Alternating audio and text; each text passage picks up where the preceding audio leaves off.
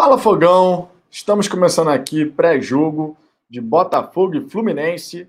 Já já o Ricardo vai se juntar a gente aqui para que a gente possa fazer juntos esse pré-jogo. Primeiro pré-jogo do ano, inclusive, né? Porque a gente já tinha comentado que no Campeonato Carioca a gente faria o pré-jogo nos clássicos e também na fase final do campeonato, né? Então, primeiro pré-jogo do Botafogo no ano. Nessa quarta-feira, amanhã tem pós-jogo, naturalmente, né? Esperamos todos nós com uma vitória do Botafogo. E no fim de semana também teremos né, o pré-jogo da partida contra o Vasco, no caso acontecendo sábado às 10 da noite, certo? Então vai ser uma, é uma semana de programação bem intensa. Né? Toda hora a gente está aqui trocando essa ideia, resenhando, que realmente tem muita coisa acontecendo nessa semana, vários jogos, conteúdo né, normal de notícia, informação do Botafogo, e a gente vai trocar essa ideia por aqui. Já já, conforme eu disse, o Ricardo está chegando. Eu peço por gentileza de sair daqui para vocês deixarem o like, se inscreverem no canal, porque isso ajuda bastante no nosso crescimento. Né? Traz mais botafoguenses aqui para essa resenha. Nesse pré-jogo aqui, antes da gente começar falando assim das informações das, da partida e tal, pelo lado do Botafogo, pelo lado do Fluminense, a gente vai trazer alguns destaques que aconteceram depois da nossa resenha da hora do almoço. Né? O principal deles, naturalmente, é a, o Botafogo suspendendo os aluguéis do estádio Newton Santos, né? Até que seja feito um novo protocolo de uso do equipamento, né? Então, tudo aquilo que a gente veio falando a respeito dessa questão do aluguel do estádio, o Botafogo percebendo tudo que estava acontecendo, a insatisfação da torcida, a maneira como a torcida do Botafogo estava sendo tratada em relação a essa questão de ingressos, de gratuidade e tudo mais. O Botafogo decidiu, então, pela suspensão dos aluguéis. A gente vai desenrolar um pouquinho mais isso. Também vamos falar aqui do, da suposta proposta do Ceará pelo Elkson, né? Segundo o One Football, falando sobre essa suposta proposta do Ceará pelo Elkson. A gente não sabe ainda se de fato o Elkson é carta fora do baralho ou não. E a gente tem, essa, então, tem então essa informação aí de que o Ceará também está interessado no jogador. A gente não sabe se o Botafogo vai ou não vai em frente em relação a isso, que teve conversas a gente sabe, que chegou a um entendimento salarial, a gente também sabe, mas no fim das contas não podemos cravar ainda se após uma avaliação do scout do, do scout do Crystal Palace, o Botafogo vai avançar para poder de fato fazer uma proposta oficial e fechar com o jogador. Então, tem essas informações que a gente vai desenrolar por aqui.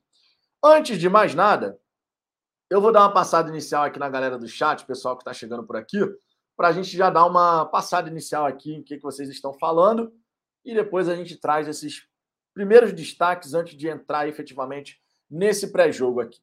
Vamos lá, tio Xande, boa noite. Gostou da decisão, Vitor, da suspensão de aluguéis para outros clubes? Gostei, tá? Gostei, porque o Botafogo vai revisar o protocolo de uso justamente para poder valorizar a instituição Botafogo e nós torcedores. E era isso que a gente estava cobrando aqui. Não é alugar por qualquer custo, a qualquer custo né? Tem que ser valorizando o Botafogo e sua torcida. E isso não estava acontecendo, certo? Então eu gostei e que o Botafogo possa, nesse novo protocolo de uso, possa de fato chegar e apresentar um protocolo que valorize a si próprio e aos alvinegros também, logicamente. Adriano Oliveira, boa tarde. Boa, boa tarde. Boa noite, galera. Saudações alvinegras. Temos que parar de emprestar nosso estádio para outros times, principalmente para os flamenguistas. Roberto Cordeiro, boa noite, galera alvinegra. Sérgio Aloysio, o Botafogo demorou em suspender os jogos no Newton Santos, mesmo que seja provisório. Sempre lembrando que a partida contra o Fluminense, naturalmente, está mantida, com alguns ajustes, e também a mesma coisa vale para Fluminense e Portuguesa. Né? O acordo já estava firmado, mas alguns ajustes estão sendo feitos. Vamos ver como é que vai ficar dali para frente. Né? A gente já sabia, por exemplo, a Ferdi tinha informado que Flamengo e Resende seria no estádio Newton Santos. Possivelmente ainda pode acontecer, né? ainda deve acontecer, mas com esses ajustes para que certas questões que aconteceram não mais se repitam, certo? Então, esse também é um ponto aqui bem relevante. Marco Dantas está presente aqui na área, Marco que é membro aqui do canal, dando boa noite para a galera e para o Sérgio já Luiz, o Sérgio, inclusive, dando boa noite também para o Marco, a galera interagindo por aqui. Paulo Botafogo, Vitor, abre o coração aqui para nós. Ontem você encerrou a live cedo para ver a eliminação do BBB? Não, cara, não foi. Não foi. Eu, sinceramente, nem fico me ligando no BBB, cara. Eu não acompanho, de verdade. Na verdade, eu acabo acompanhando pelo Twitter, porque sempre que eu abro lá o Twitter para ver as informações do Botafogo ou para comentar alguma coisa, tem mensagem pra cacete da galera falando de BBB. Então eu acabo sabendo do que está acontecendo. Mas não foi por conta do BBB, não. Foi uma questão aqui em casa que eu tive que resolver. Mas não tem nada a ver com a eliminação do BBB, não. Francisco Gomes, estou doidão, mas deixo com vocês. que isso, hein? Tá feliz, né, Francisco? Gilberto Gomes, do Rio Grande do Norte. Boa noite. Pelo menos chegou um reforço. Tomate. Agora que a partir dele venham outros. É o Botafogo que ainda não confirmou, disse que ainda depende de algumas aprovações internas, mas o jogador já está no Rio de Janeiro. Então tá tudo bem caminhado ao que tudo indica, certo? O Francisco Gomes dizendo que é fogão. O Jameson Lopes dando boa noite aqui para a galera também. E o Paulo Botafogo duvidando da minha palavra, Paulo. Duvidando, não foi por conta da eliminação do BBB. Não foi, de verdade. Eu acabo não vendo BBB e eu nem sabia, cara, da, da questão do horário. Eu sabia que ia ter eliminação, porque terça-feira, há vários e vários anos, mais de duas décadas, é assim que funciona, mas não foi por conta da, da eliminação do BBB. Bom, dê uma passada inicial na galera do chat aqui. Peço por gentileza novamente que vocês que estão chegando deixem o like, sempre muito importante. Se inscreva aqui no Fala Fogão nos ajude a alcançar a marca dos 14 mil inscritos. Se você já foi inscrito, muitíssimo obrigado. Tá? Você dá essa moral aqui gigantesca para gente. E aí fica o convite. Primeiro, para você considerar se tornar um membro do canal. QR Code está aqui em cima para você poder é, acessar né, a página de assinantes e tal. A partir de R$ 4,99 por mês, uma série de benefícios. Você tem prioridade de resposta nas mensagens do chat, participa do nosso grupo no WhatsApp, tem acesso às figurinhas, pode participar do lado de cada das câmeras, enfim, muita coisa bacana. E, e, obviamente, né, se você quiser que a sua mensagem apareça aqui na tela, mande seu superchat, isso também é muito importante, sua mensagem aparece em destaque e você também ajuda a fortalecer o trabalho que a gente vem desenvolvendo por aqui. Certo? Vamos em frente aqui para o nosso primeiro destaque. Não vai ter banner, tá? Um banner especial. A galera que acompanha o canal sabe que eu boto um bannerzinho aqui porque essa é uma live pré-jogo. Só vou trazer esses destaques iniciais, porque são pontos importantes para a gente comentar. E eu quero começar comentando justamente essa possível proposta do Ceará, aguardando resposta do Elkson. Elkson, que todo mundo sabe, foi alvo do Botafogo, ou é alvo do Botafogo, a gente não pode afirmar nem só uma coisa nem outra. Então, o Elkson, como alvo do Botafogo, recebendo essa proposta do Ceará. E aí, nessa proposta, logicamente, é, o Ceará vai se movimentando, o Botafogo conversou, acertou bases salariais, mas no fim das contas, por conta de toda essa avaliação que está acontecendo, tudo está paralisado entre Botafogo e Elkson. A gente não sabe nem se o Botafogo de fato vai avançar buscando a contratação do atleta. O Tector deu alguns indícios de que nos levam a crer de que Elkson, Oscar Romero não são jogadores que vão chegar. Ele, inclusive, disse que a gente tem que ter muita cautela em ficar tão animado com as especulações que rolaram, porque agora o Botafogo pode ter acesso a outros jogadores, melhores, inclusive, e o Botafogo tem a capacidade de pagar. Né? Então, o John Textor falando isso me levou a pensar que a gente não vai avançar nas contratações de Elkson e Oscar Romero depois de toda essa novela. O Ekrem Konur, o jornalista turco, disse que o Botafogo, ele, o, El, o Oscar Romero está muito interessado em fechar com o Botafogo, mas não tem ainda proposta oficial aquela contrato na mesa e tal, não sei o quê, vão avançar. Enfim, são coisas que acontecem nesse momento de transição. O Ceará, por, por outro lado, apresenta uma proposta segundo o One Football e, de repente, o destino do Elkson, né, se de fato não acontecer essa proposta do Botafogo ali, papel timbrado na mesa e tal, o destino do Elkson pode ser o Ceará.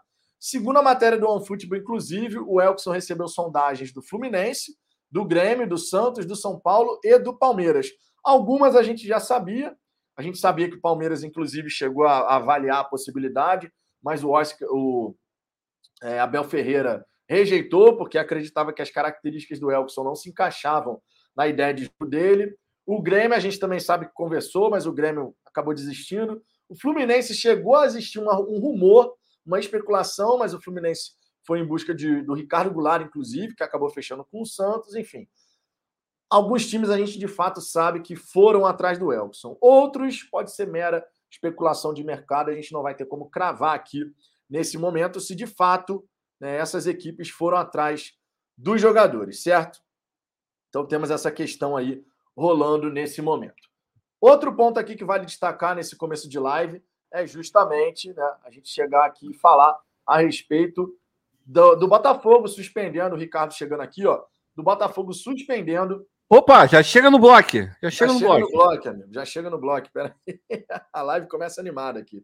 Já chega no Olha bloco. o bloqueio! Bloqueio sensacional! Aqui não, bebê! Já tomou o bloco e como é rubro-negro, toma essa daqui, ó, vento eterno para você.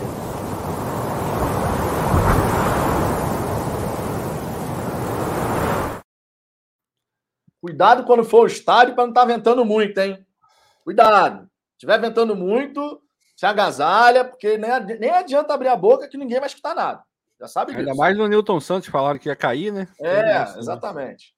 Lá venta Mas, muito. Cara, lá venta muito, amigo. Então é melhor nem ir lá, porque senão já viu. Agora vamos em frente aqui falando justamente, né, aproveitando que tivemos aqui a presença de um ilustre torcedor rubro-negro do Vento Eterno, a gente já, já chega falando aqui do Botafogo que suspendeu os aluguéis, né? Para poder revisar o protocolo de uso. E o Botafogo, obviamente, começou a fazer e decidiu fazer isso. Soltou até uma nota oficial, muito por conta da, da postura da torcida, de reclamar, de mostrar, cara, não tá legal, a casa é nossa, a gente está sendo visitante na nossa casa. Teve muito torcedor que normalizou isso, achando que, pô, estão reclamando muito, o Botafogo vai receber, mas a gente vai alugar a qualquer preço né, e a qualquer custo, não é assim que funciona. A torcida reclamou com razão.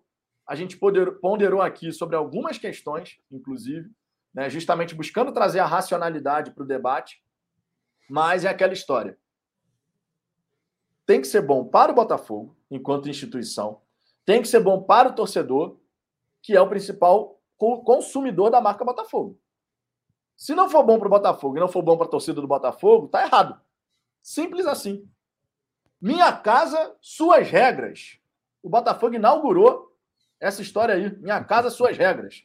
E agora, depois da gente realmente reclamar e a torcida do Botafogo chegar firme na, na reclamação ali, o Botafogo decidiu dar um passo atrás, revisar o protocolo de uso.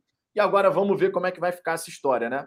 Alguns ajustes no contrato contra, com o Fluminense já estão sendo feitos, inclusive o Botafogo conseguiu a prorrogação do horário em relação à questão de a, a conseguir fazer a compra de ingressos e tudo mais, porque a galera também reclamou pra caramba. Eu vi, por exemplo, postagem do Zé Fogareiro, até vi que você curtiu, Ricardo, então você sabe do que eu tô falando.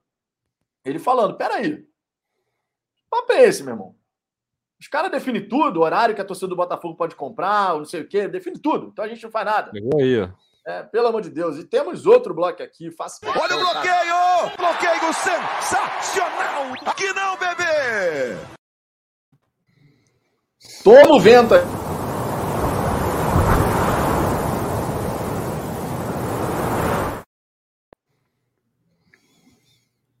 E aí é isso, né, Ricardo? A gente tendo que fazer a revisão desse protocolo do aluguel justamente para poder adequar toda essa situação e não ficar simplesmente aceitando aquela negociação cara cu, né? O Botafogo estava é. fazendo. Cara, vamos lá. É assunto delicado, né? Tem gente que não liga, tem gente que liga mais ou menos, tem gente que liga muito. Quando eu comecei a ver esse negócio, eu não sou contra alugar o estádio, não, tá? É, enfim, porque eu já vi enquete, até o TF fez uma enquete lá. Acho que é, é, muito simples você reduzir essa questão a você é a favor ou contra alugar o estádio. Concordo. É, tem, tem muito mais coisa por trás disso eu fiquei. Eu vou pegar isso como, como meu norte, a, a, por onde eu vou começar, a minha opinião, porque eu fiquei realmente na dúvida na, na hora de responder a questão. Você é contra ou a favor?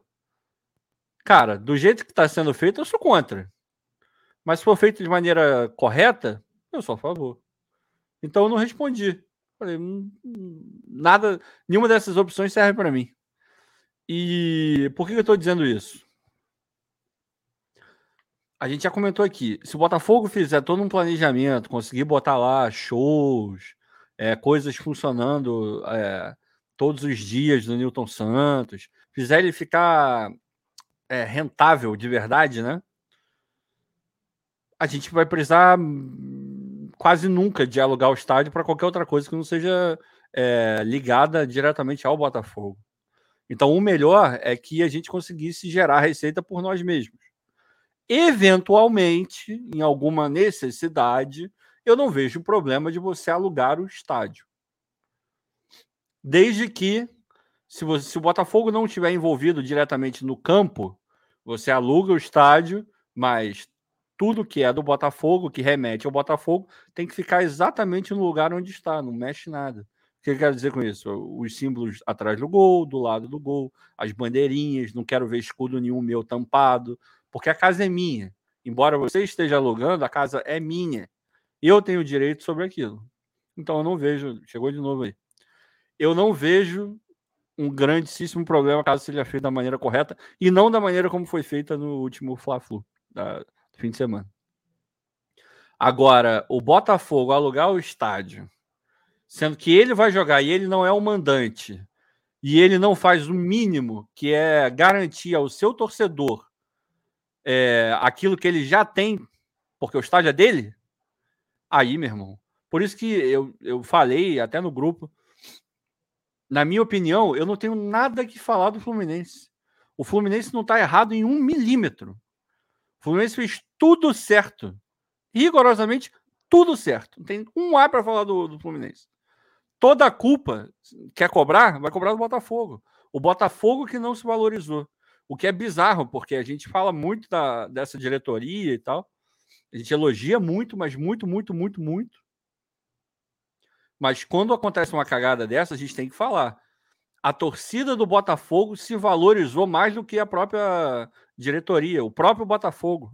A torcida virou e falou: é sério que, que a gente vai ficar lidando com essa situação dessa maneira? É sério que dentro da minha casa, porra, os caras estão entrando, estão, porra, é, dando um tapa na minha bunda, cantando minha mulher, abrindo a geladeira e, porra, a troco de pagar minha conta de luz? Pô, peraí, cara. Tem alguma coisa errada. O Botafogo deveria ter lutado pelos interesses da sua torcida. E no final das contas, deveria ter lutado pelos seus próprios interesses. Beleza, eu vou alugar. É, eu quero alugar, porque claramente o Botafogo quer alugar o estádio. Ele acredita que isso seja algo que vai tornar ainda mais rentável, vai cobrir talvez os prejuízos que o Botafogo tem tido no Campeonato Carioca. Não sei qual é a mentalidade deles. Primeiro, você cobra o preço correto. Não, eu vou alugar por 300 mil reais, menos isso, menos que isso, 200 mil reais, menos que isso eu não vou alugar. Aí o Fluminense vai virar e falar, tá, beleza, eu alugo por 200 mil. Mas olha só, tudo meu tem que ficar lá, a minha torcida tem que ter a, pô, pé de igualdade para poder comprar ingresso. Não quero nada de dificultar a minha torcida comprando ingresso. Minha torcida tem que conseguir ir como praticamente como se fosse um jogo meu. Eu sei que não tem como, porque sistemas diferentes, acordos diferentes, tudo isso eu entendo. Agora, vocês não podem dificultar o acesso da minha torcida, porque o estádio é dela. Gratuidade, eu faço de um jeito. Pô, tem como fazer do mesmo jeito que eu faço? Ah, não, não tem. Ah, não, eu não, não quero essas regras. Então eu não vou alugar o estádio para você. Simples assim. Simples assim. Simples assim. Então eu não vou alugar, porque as minhas condições para alugar são essas. O bem é meu. Você que está querendo e, porra, quem tem que digitar como vai ser sou eu. Obviamente, uma coisa ou outra a gente pode negociar ali. Não é também ser totalmente intransigente. Mas o, o máximo possível de coisas eu vou ter que garantir para mim e para minha torcida. E o Botafogo cagou na, na cabeça da torcida, literalmente. Os caras não fizeram nada. O Fluminense escolheu o que queria. Do jeito que quis, eles fizeram. Pô, meu irmão, não pode. Aí não tem como, como passar a mão na cabeça da diretoria do Botafogo. Fizeram merda. Não tem, não tem jeito. Ah, que bom que, pelo menos depois de muita reclamação da torcida, que bom que eles deram esse passo atrás. E ó, fica comprovado, tá? Fica comprovado. Se a gente faz barulho, os caras dão a resposta. Ah. Que bom que essa resposta veio, porque a gente já falou aqui, cara. A gente já falou aqui. Você chegar fazer os acordos dessa maneira, o torcedor botafoguense ser tratado dessa maneira, a questão da gratuidade, por exemplo, o que o Jorge Araújo me falou, cara, ele falou, cara, galera todo na fila, esperando, porque quando o jogo Botafogo joga no Newton Santos, o que, é que a galera espera? Eu tenho mais 60 anos, eu tenho gratuidade. A galera já espera, porque, pô, tô na minha casa, meu time vai jogar. Você tem mais de 60 anos. O que, que você espera? Tenho gratuidade. Tenho gratuidade. Ponto. Mas não. Aí o Jorge falou, cara, todo mundo ficou revoltado, porque estava todo mundo na fila. A bilheteria só abriu às 10 horas. Quando chegou na hora de abrir a bilheteria, não. Você tem direito a meia entrada. Você que tem de 60 a 64 anos é meia entrada, não é gratuidade. O, seja, o Fluminense divulgou isso, o Botafogo divulgou também? Ou ninguém falou nada e só a beleza começou a vender? Essa cara, é uma dúvida que eu, que eu tive. No site do Fluminense, no site do Fluminense está lá que a gratuidade é acima de 65 anos. o Fluminense ele faz dessa maneira. É. O Fluminense faz dessa maneira. Sempre deixando claro, o Fluminense não fez nada ilegal. Existe uma lei, inclusive, que permite que de 60 a 64 anos seja meia entrada. O Fluminense está fazendo nada ilegal. Agora, cabe ao Botafogo, o que, o que eu falei mais cedo, que você falou agora, cabe ao Botafogo chegar antes de firmar o contrato, fala: olha, o jogo é na minha casa, beleza, você é o mandante, mas algumas condições são necessárias, porque a minha é torcida está acostumada com um certo nível de serviço de ingresso. E olha que a gente critica que, eventualmente, a voucher é seguro, deixando bem claro. Mas agora, meu irmão, comparando com o que o Fluminense faz, a voucher é seguro é uma maravilha. Você compra online, tu passa o QR Code e entra. Tem nem como. Olha, foi o que eu falei mais cedo, cara. Irmão, parece que eu voltei anos e anos e anos e anos e anos. E voltei naquele padrão de, olha, comprou online, eu tenho que trocar. Mas é, é assim para a torcida deles também? É assim, é assim, cara. Isso é bizarro. Aí é pior isso é ainda. é bizarro. Eles fazem isso com a própria torcida. Isso é bizarro. Aí isso é, é bizarro. Enfim. Entendeu? Isso é bizarro. Então, assim, que bom que voltaram atrás, que bom que o Botafogo se posicionou dessa maneira. E é aquela história, cara. A gente tem que, quando tiver que criticar, vocês sabem que a gente critica. Quando tem que elogiar, a gente elogia. Quando tem que criticar, critica. E é assim que tem que ser nessa, nessa questão também. E já aqui tá a gente respondendo, tem que... já, já é uma quase que uma resposta para a Ingrid aí. Quando eu falei dessa diretoria, vocês defenderam fazer o quê? Pô, gente, se o cara faz uma coisa certa, a gente fala, o cara fez certo. Se faz errado, a gente fala que fez errado. Exato, não. não vou Pegar inventar, esse caso mentir. agora Porra, Pegar não. esse caso agora, Ingrid. Pegar aí esse não. caso. Aí falar não. que tá tudo errado da diretoria, não. Aí é, não. Aí não, sinceramente. Nesse caso, mandaram mal. E a gente está criticando porque mandaram tem mal. Um, tem um engraçadinho aí também, Alex, sei lá o que. Pode, pode dar um banho nele também.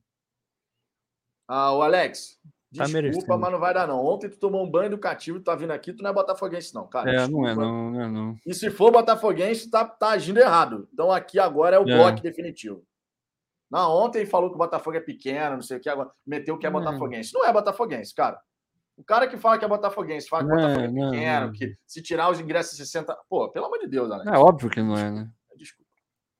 Aí, desculpa, sinceramente não dá, não. Aí é o bloco mesmo, porque, cara, a gente aqui fala de Botafogo, defende o Botafogo. Se tiver que criticar sempre em prol, em prol do Botafogo para melhorar, aí o cara vem meter uma dessa no chat. Aí não, Alex, desculpa, mas ó, ontem foi o banzinho educativo, hoje foi o bloco porque depois dessa daí, amigo, você está é, diminuindo o Botafogo e aqui, aqui não. Aqui não, sinceramente. Enfim, demos aqui a nossa opinião a respeito dessa questão do aluguel. Bola dentro da diretoria que reconhece o erro, dá o passo atrás e agora vai buscar um protocolo e a gente espera que seja um protocolo mais interessante que atenda os interesses do, do Botafogo e da sua torcida.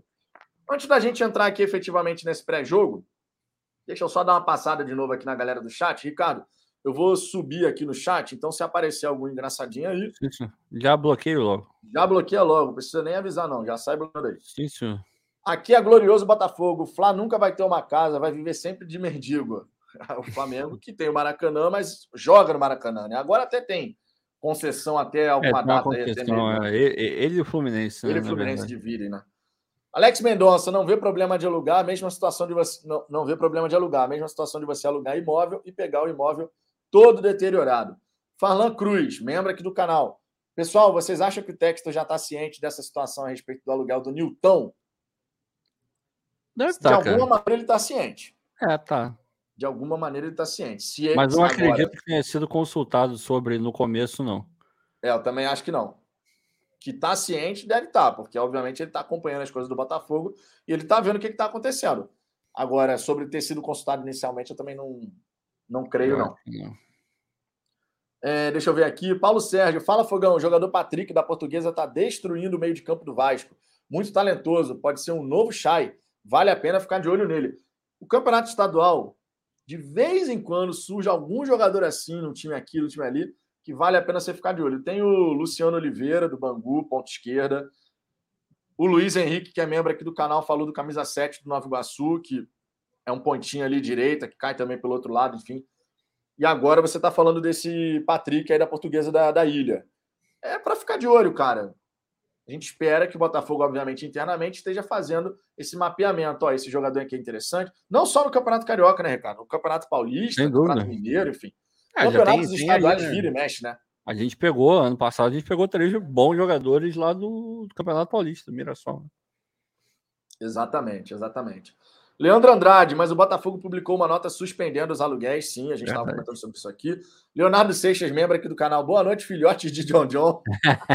filhote de John John. Marco Dantas, Ricardo Zambuja, com relação ao aluguel, que a Prefeitura e Federação têm força sobre essas decisões, o Botafogo pode bloquear um jogo sozinho ou depende da Prefeitura e da Federação? Na verdade. O Def, falou sobre isso. É, isso que eu comentar. Não, comenta aí então. Isso que eu ia comentar, não, porque no regulamento do Campeonato Carioca, em outras edições, por exemplo, a gente sabia que o estádio Newton Santos ele era um estádio auxiliar caso o Maracanã não estivesse disponível. E o Pedro Depp, do setor visitante, ele verificou que não tem uma linha falando do estádio Newton Santos. Então foi uma decisão do Botafogo. É, a prefeitura, nesse caso, não tem. Botafogo quer, não, o Botafogo quer alugar. Botafogo quer alugar, tá claro isso. Mas a prefeitura, só deixando claro, a prefeitura, nesse caso, ela não tem ingerência alguma, tá? Porque ela passa a concessão para o Botafogo, as decisões são do Botafogo, até 2051. E a FERJ, como não está no regulamento, que o estádio é um estádio auxiliar ao Maracanã, então a FERJ também não tem que chegar e definir nada, cara. Quem define é o Botafogo. Tanto é que é o Botafogo, que o Botafogo chegou e falou: ó, ó, peraí. A FERJ já tinha confirmado Flamengo e Resende no, no Newton Santos, e o Botafogo falou: não, não, não, não, não, peraí, vamos dar um passo hum. atrás, novo protocolo de uso e tal. Então, é agora... pode ser bonzinho, né? O Botafogo pô, só toma na cabeça. É, é a negociação se cara fosse, se fosse o. Imagina, se fosse o Flamengo, o dono do Newton Santos. Você acha mesmo que eles iam deixar uma bandeirinha com a. Porra, não iam deixar a bandeirinha com as cores do Botafogo. Eles não iam fazer isso com o torcedor dos caras, porque, porra, né? Mas o Botafogo é. Putz, cara, entra gente, sai gente, eles continuam é, pensando o Botafogo do tamanho errado tratando a torcida de uma forma que não deveria. É, é bravo. Tomara que com, com texto isso não aconteça. Né? Tomara que não, não só não aconteça, como a gente veja uma baita evolução nesse aspecto, Porra. né? De é, não é tratar mal, né? Não é tratar mal, mas é se valorizar, né? Se valorizar, pô. Porra. Luiz Henrique, quanto ao ingresso, tem que valer o tem que valer o ingresso impresso com documento. Eu tenho mais 60 e sempre pago porque moro longe de pontos de bilheteria.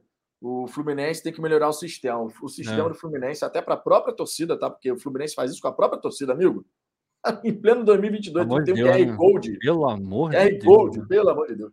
Rodrigo Totti, boa noite, Vitão. Boa noite. Leandro Andrade, a gratuidade por lei é a partir de 65 anos. 60 anos a 64 sempre foi meia. Com meu pai acontecia isso. Mas o Botafogo, ele acostumou o seu torcedor. A partir de 60 anos tem gratuidade. O Botafogo acostumou o seu torcedor. Tá? Por isso que o Jorge Araújo, que estava lá na fila mais cedo, ele falou: cara, a galera aqui ficou revoltada. Que o Botafogo acostumou seu torcedor de uma maneira. E o jogo é no Newton Santos. O jogo é no Newton Santos. Por isso, inclusive, que eu disse: o Fluminense não está fazendo nada ilegal. Não está fazendo nada ilegal. Na lei está lá, beleza. O Fluminense está agindo dentro da lei. Mas o Botafogo acostumou seu torcedor de uma outra forma. Então, amigo, se acostuma o torcedor de uma outra forma e o jogo é no Newton Santos, o que, que o torcedor pensa? Vai ser a mesma coisa. E não foi. E não foi. Por isso que a galera ficou revoltada lá no Newton Santos, a galera que foi retirar a gratuidade. José Carlos, essa diretoria são umas ovelhas relacionadas aos rivais e atitudes do diabo com nós torcedores, lamentável. E olha, a gente não passou por isso ano passado inteiro, porque não teve aluguel do estádio, né? Sim. Então, isso nunca entrou em pauta. Foi a primeira vez que isso entrou em pauta com essa diretoria. E aí aconteceu isso daqui. O Evandro Júnior, cheguei agora e já tenho três bloqueados. É, amigo, de vez em quando é necessário. De vez em quando é necessário. Teve alguém aqui que agora eu esqueci o nome. Teve alguém aqui que falou assim: o Vitor vai ser convocado para a seleção de vôlei, de tanto bloqueio que ele dá. Essa Ligori. Vitor e Ricardo, abraços aqui de São João del Rei, Minas Gerais, para cima fogão. Já fui aí. Eu nunca. São João del Rei é perto de onde? Cara, eu fui a Tiradentes, é perto. Eu tenho que ir a Tiradentes, perto, né? Tiradentes, é bem legal. Tiradentes Pô, e. Comida maravilhosa. Jesus. Minha mãe já foi lá algumas vezes, ela realmente elogia pra caramba. Porra, Minas Gerais é uma coisa. A culinária de, de Minas comida. Gerais é uma coisa espetacular. Nossa. Rodrigo Totti, agora devemos ficar de olho de como serão essas alterações do protocolo de uso. Vamos ficar, vamos ficar, ficaremos de olho. Francisco Elson, sejamos pacientes. Derek Lima, quem permitiu oh, os aluguéis foi o Jorge Braga. E se ele fez é porque tem um bom motivo. Infelizmente, os adversários procuram dificultar. A conta que o Braga faz é muito fácil de entender. Sim. Estou tendo prejuízo de um lado, preciso tapar do outro. A conta é simples, mas no futebol nem sempre a conta é só esses números. No futebol nem sempre a conta é só esses números. É fazer da maneira correta. Simples assim. Exatamente. O Jorge Araújo aqui, ó. Boa noite, meus amigos. Cheguei, Marco só para colocar pimenta. Por que São Januário eles não alugam? Raramente. É, é Raramente. eles até alugam sim. Botafogo já jogou lá algumas vezes já. Mas, é, enfim. É, é, bem mais difícil, é bem mais difícil. É, é, é, mas. É. E, e, eu não lembro de ter bandeira, bandeirinha de canteiro do Botafogo quando a gente alugou lá, não. Ah, cara, eu vou te falar que eu nunca prestei atenção nisso, mas. Se tivesse, a gente saberia.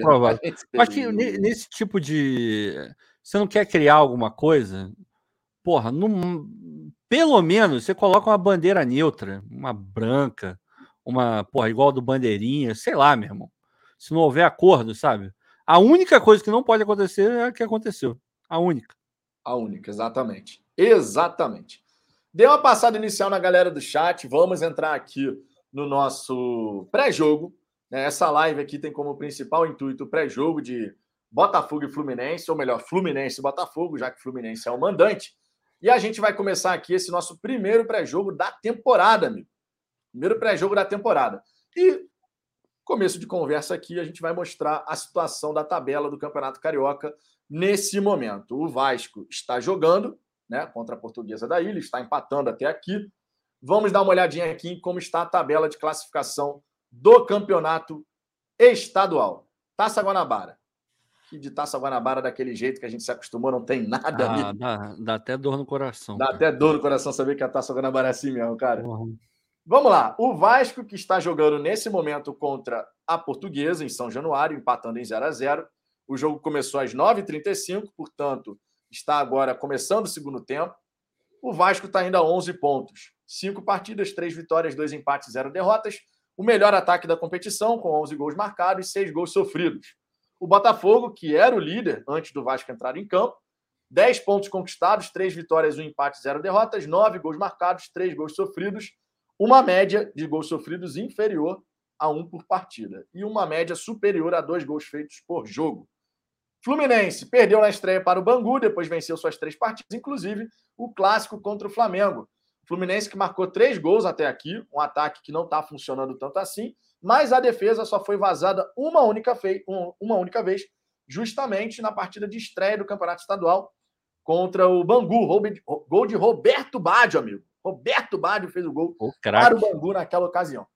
Quem completa aqui, nesse momento, o G4 do Campeonato Carioca é a Portuguesa, que com esse pontinho que vai conquistando diante do Vasco, chega a oito pontos conquistados Está ultrapassando o Flamengo, mas o Flamengo ainda vai jogar nessa rodada e a gente tem que esperar, obviamente, o resultado de Vasco e Portuguesa, certo?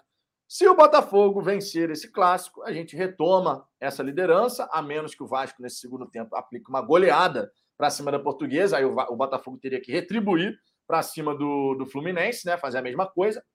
Mas nesse cenário aqui, um empatezinho do Botafogo já garante a liderança e uma vitória coloca o Botafogo nesse cenário atual, coloca o Botafogo líder isolado dessa fase inicial do campeonato estadual. Ricardo Azambuja. Eu. Ricardo Azambuja.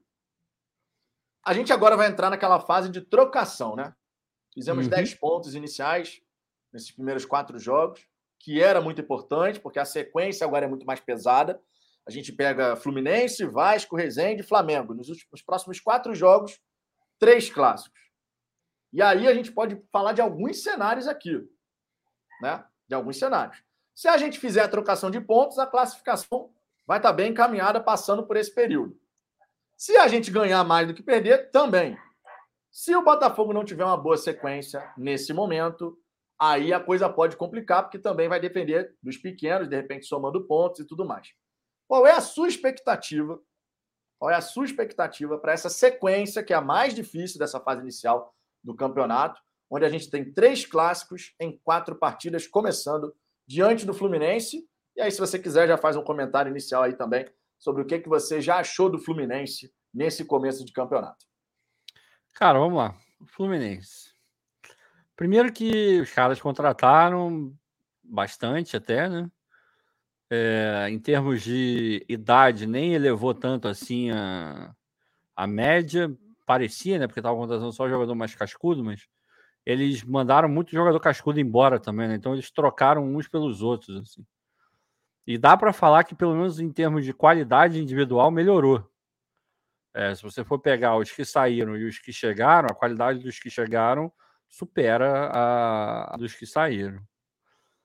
Agora, isso quer dizer que virou um time? Ainda não virou um time. Claramente, ainda não virou um time. Tem algumas dificuldades claras, tem dificuldade clara. É, eles têm alguns bons valores. O André é muito bom jogador. É, talvez seja o meu jogador preferido no, no Fluminense. Aquele que se eu tivesse dinheiro eu contrataria. Ele é bom jogador mesmo. Ele é muito bom jogador. Cara, porra, visão de jogo, chato. E quase bem... veio pra gente, né? Pois é, o que seria um absurdo o Fluminense liberar o, o André, né? Ainda mais para jogar Série B, né?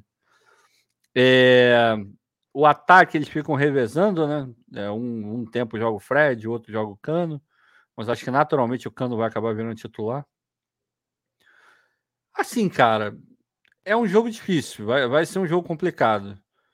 Nem, eu acho que nem tanto pelo Fluminense, mas muito mais pelo Botafogo. O nível técnico do time do Botafogo é bastante baixo, assim.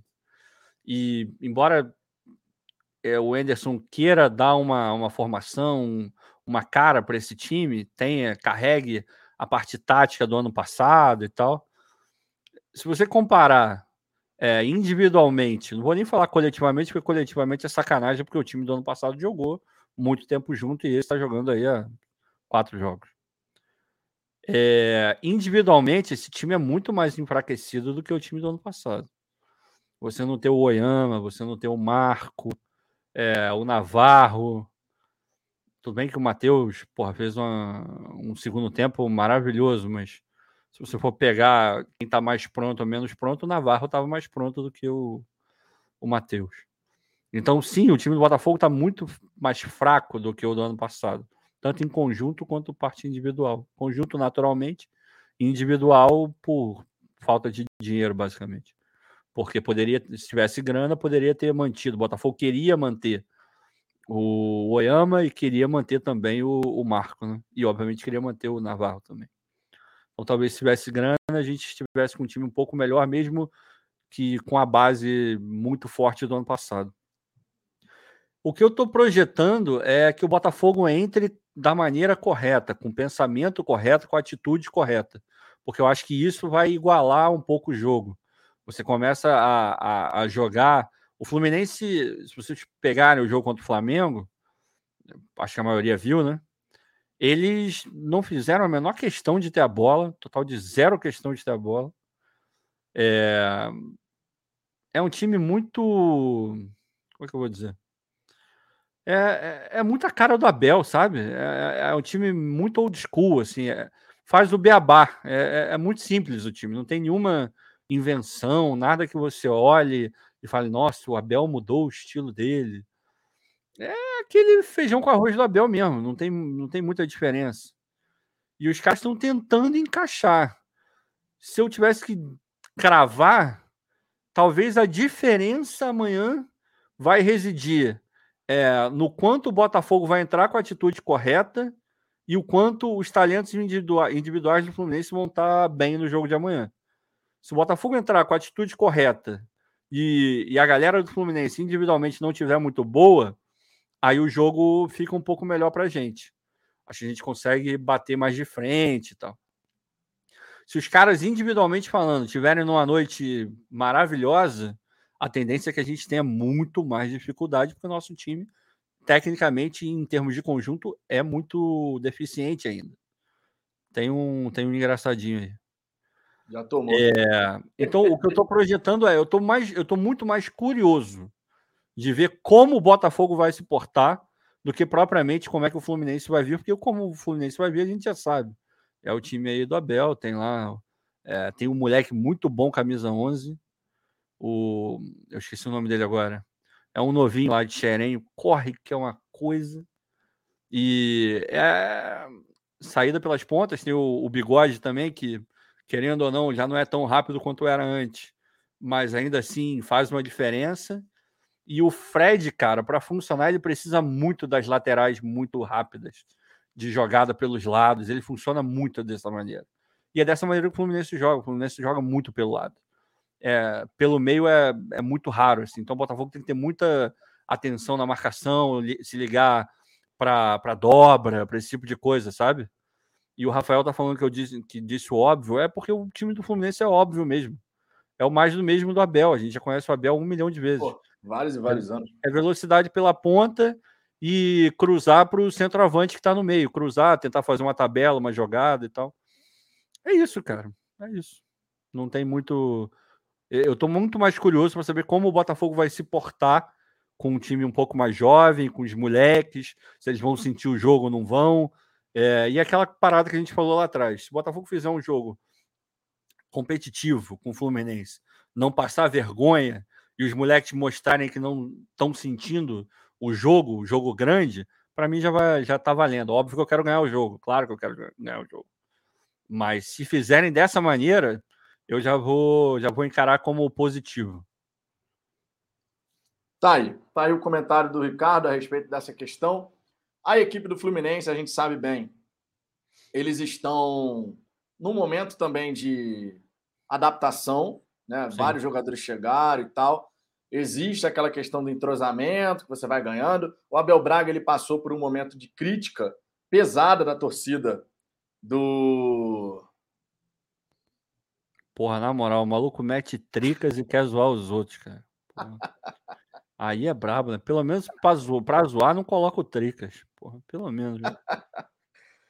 Já bloqueou aqui. A galera chega aqui, não vê nem. Chegou e já tomou. É assim que funciona. Porra, aí é brabo. É... E aí você pega os jogadores chegando, né? Tendo que se adaptar, e o Abel já foi muito criticado, inclusive, pela torcida do Fluminense, na vitória para cima do Aldax, por 1 a 0 o Abel dizendo, deu, deu uma declaração dizendo que ele não tinha que se preocupar em fazer o segundo e sim não tomar o um empate. Pois Isso é. jogando contra o Aldax e tudo mais, né? Então, assim, a torcida do Fluminense ficou pé da vida com o treinador, não estava nada satisfeita com esse começo. Obviamente, você vence o clássico, aí a torcida fica feliz, pô, ganha o Flamengo, não sei o quê, né? aquela coisa. Agora, o time jogou, né, do Fluminense não jogou ainda. Não jogou. O time do Fluminense ainda não jogou nessa temporada. Até porque ah, ganhou o Flamengo, mas o time do Fluminense jogou contra o Flamengo? Não jogou. Controvérsias. A controvérsia. O Fluminense ficou naquela estratégia. Eu vou ficar aqui aguardando, tentar espetar em algum momento. Mas o Fluminense jogou efetivamente, pegar, fazer. Cara, o Fluminense está jogando muito. Não é o caso. Perdeu para a Portuguesa, perdeu para. É isso eu falar. Em nenhum jogo do ano o Fluminense apresentou um futebol maneiro. Muita dificuldade de criação. É, porra, manjado pra caralho, todo mundo vai pelas pontas. Então tu trava ali, meu irmão, e já trava muito. Aí, os caras, obviamente, se você trava as duas laterais, eles vão tentar pelo meio, e o negócio não tá rolando pelo meio também. É, enfim, não, não tá muito legal, não. Exato. E aí, quando você pega, então, o adversário, porque assim, quando a gente fala desse time do, do Fluminense, ah, porque contratou fulano, ciclano, beltrano, não sei o quê, realmente, se você olhar no papel, você fala, não, tem mais talento. Tem mais talento do lado de lá nesse momento. Né? Jogadores mais rodados, experientes tal, não sei o quê. Mas como time, como construção de equipe, o Fluminense ainda não aconteceu. O Fluminense ainda não aconteceu. Então, por isso que eu comentei aqui que nesse clássico, e até pegando aqui a, o seu comentário, a questão de quem é favorito para esse clássico, por exemplo. Depende muito da postura que o Botafogo entra em campo também.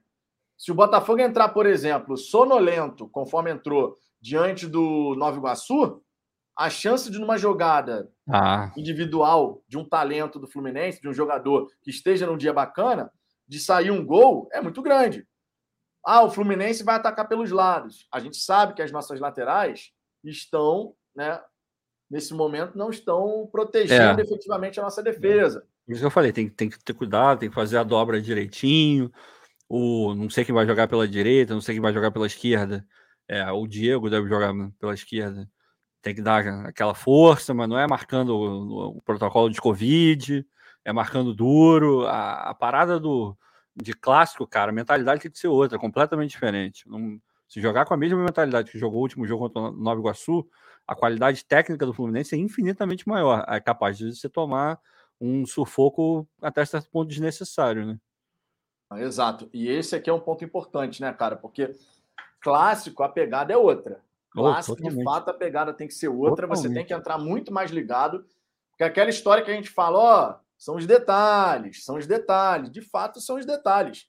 Às vezes é um intervalinho ali de 10 minutos que você ficou meio desconcentrado, que é o suficiente para você tomar o gol, perde a partida e é, não consegue. Pô, às vezes em três teve, teve um jogo aí que eu vi, não lembro qual foi agora, que em três minutos, três minutos, o cara virou o jogo. Eu falei, foi do Santos, Santos e Corinthians. Corinthians jogando mil vezes melhor que o Santos. O Santos não estava fazendo nada. O Ricardo Goulart andando em campo, em dois minutos, o moleque saiu do banco, em três, na verdade. Fez um gol, um golaço, driblando a zaga, e depois meteu o pênalti 2 a 1 um. Acabou o jogo. Acabou o jogo. É, em três é minutos. É clássico, é clássico. É em três minutos. As Deixa coisas eu só viram uma parada rápido. aqui. Claro. O Derek Lima tá falando. A única coisa que eu achei errado foi alugar para ser visitante. Fora isso, Ricardo, não vejo nada errado alugar, mas você vai ver, vai ver que você entende mais do que o Jorge Braga. Cara, acho que você não entendeu o que eu falei. Eu concordo com você. Eu já abri a minha explanação falando que eu concordo com o aluguel do estádio, desde que seja feita da maneira correta. Ou seja, eu, você e o Braga concordamos que deve ser feito dessa maneira. Então, só, né, talvez prestar um pouquinho mais atenção no que está sendo dito, que aí a gente já, já entra num acordo legal. Ah, e sempre deixando claro aqui a nossa, a nossa posição em relação a alugar o estádio, a minha posição e a posição do Ricardo é igual. Sim. Dá para alugar o estádio? Na minha opinião, não tem problema alugar, desde que seja da forma 100% correta, valorizando o Botafogo, valorizando os interesses do torcedor e não da maneira como está sendo feita. O Botafogo tem que se valorizar e tem que valorizar o seu público consumidor, que somos nós. A nossa cobrança aqui foi sempre em cima disso. Por que, que o Botafogo tem que aceitar qualquer trocado? Por que, que a negociação tem que ser sempre prejudicial para o lado do Botafogo? Ah, Por que, que, a gente tem que aceitar qualquer merreca? Por que, que o tratamento ao torcedor botafoguense tem que ser da forma como está sendo? São os elementos que a gente está trazendo aqui para o debate. Agora, a questão do alugar por um dinheiro legal, por um dinheiro legal, eu não sou assim, ah, não, não tem que alugar de jeito nenhum. Tem torcedor que é totalmente contrário. Ah, o, o Diogo Santos aqui, Santos. por exemplo, ó, sou contra aluguel. Não precisamos mais dessa micharia. Sejamos desumildes. São as, as, a gente sempre busca trazer aqui, vocês sabem disso, as opiniões mesmo que sejam contrárias às nossas. Justamente para a gente ter o ponto de vista dos dois lados. A gente tem a nossa visão aqui e a gente quer saber também a visão de vocês. Nem sempre a gente vai concordar, tanto vocês com a gente, nem a gente com vocês. E faz parte de um debate isso, sem a menor sombra de dúvida. Certo? Mandar um beijo para a Leonora. Leonora, beijo. Beijão para a Leonora. Leonora que está sempre presente aqui, não só aqui no Fala Fogão, na mídia independente de modo geral. Né? Isso é um ponto importante de se destacar.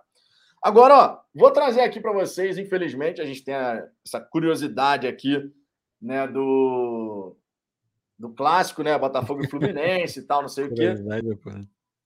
A gente tem a, desde o dia 11 de maio de 2019 que o Botafogo não vence o Fluminense. Na época, aquele clássico, o Alex Santana marcou o gol do Botafogo, né, vitória pelo Campeonato Brasileiro na Belo ocasião. gol, inclusive, né? Belo gol de cabeça. Mas de mais de 2019 para cá, a gente não conseguiu mais vencer o Fluminense. Foram seis jogos com quatro vitórias do tricolor e dois empates. Né? Dois empates. Então, a gente está aí tendo que quebrar essa escrita de seis partidas sem vitória para cima do Fluminense. O Cláudio aqui presente está dizendo que é contra o aluguel do estádio em qualquer circunstância. E o Cláudio faz parte aqui da bancada do Fala Fogão. Então você vê que as opiniões elas divergem e isso faz parte de um debate esportivo, certo? Agora, sobre essa questão, Ricardo, da gente estar a seis jogos sem vencer o Fluminense, incomoda, logicamente, é um jejum diante do, é. do rival, né? Incomoda, não dá para falar que não. Já faz algum tempo que a gente, o Fred, a gente sabe muito bem que historicamente é um carrasco do Botafogo, mas já faz algum tempo que ele não consegue marcar Sim. contra a gente. É um ponto positivo, mas a gente tem que conseguir quebrar essa escrita, cara. Tá na hora, porque quando você começa a ficar muitos e muitos jogos sem vencer um adversário local, incomoda o torcedor e tá na hora do Botafogo dar uma resposta. Aí entra, aí entra primeiramente a questão da atitude. Em segundo lugar, ou de repente até em primeiro, como o Anderson vai colocar taticamente esse time organizado, porque não dá para cometer pelo terceiro jogo seguido o equívoco de um meio-campo completamente né? aberto. Não, não dá. Então eu tô curioso para ver como é que vai ser. A não, parte tática, eu até falei aqui, só para fechar, até falei aqui.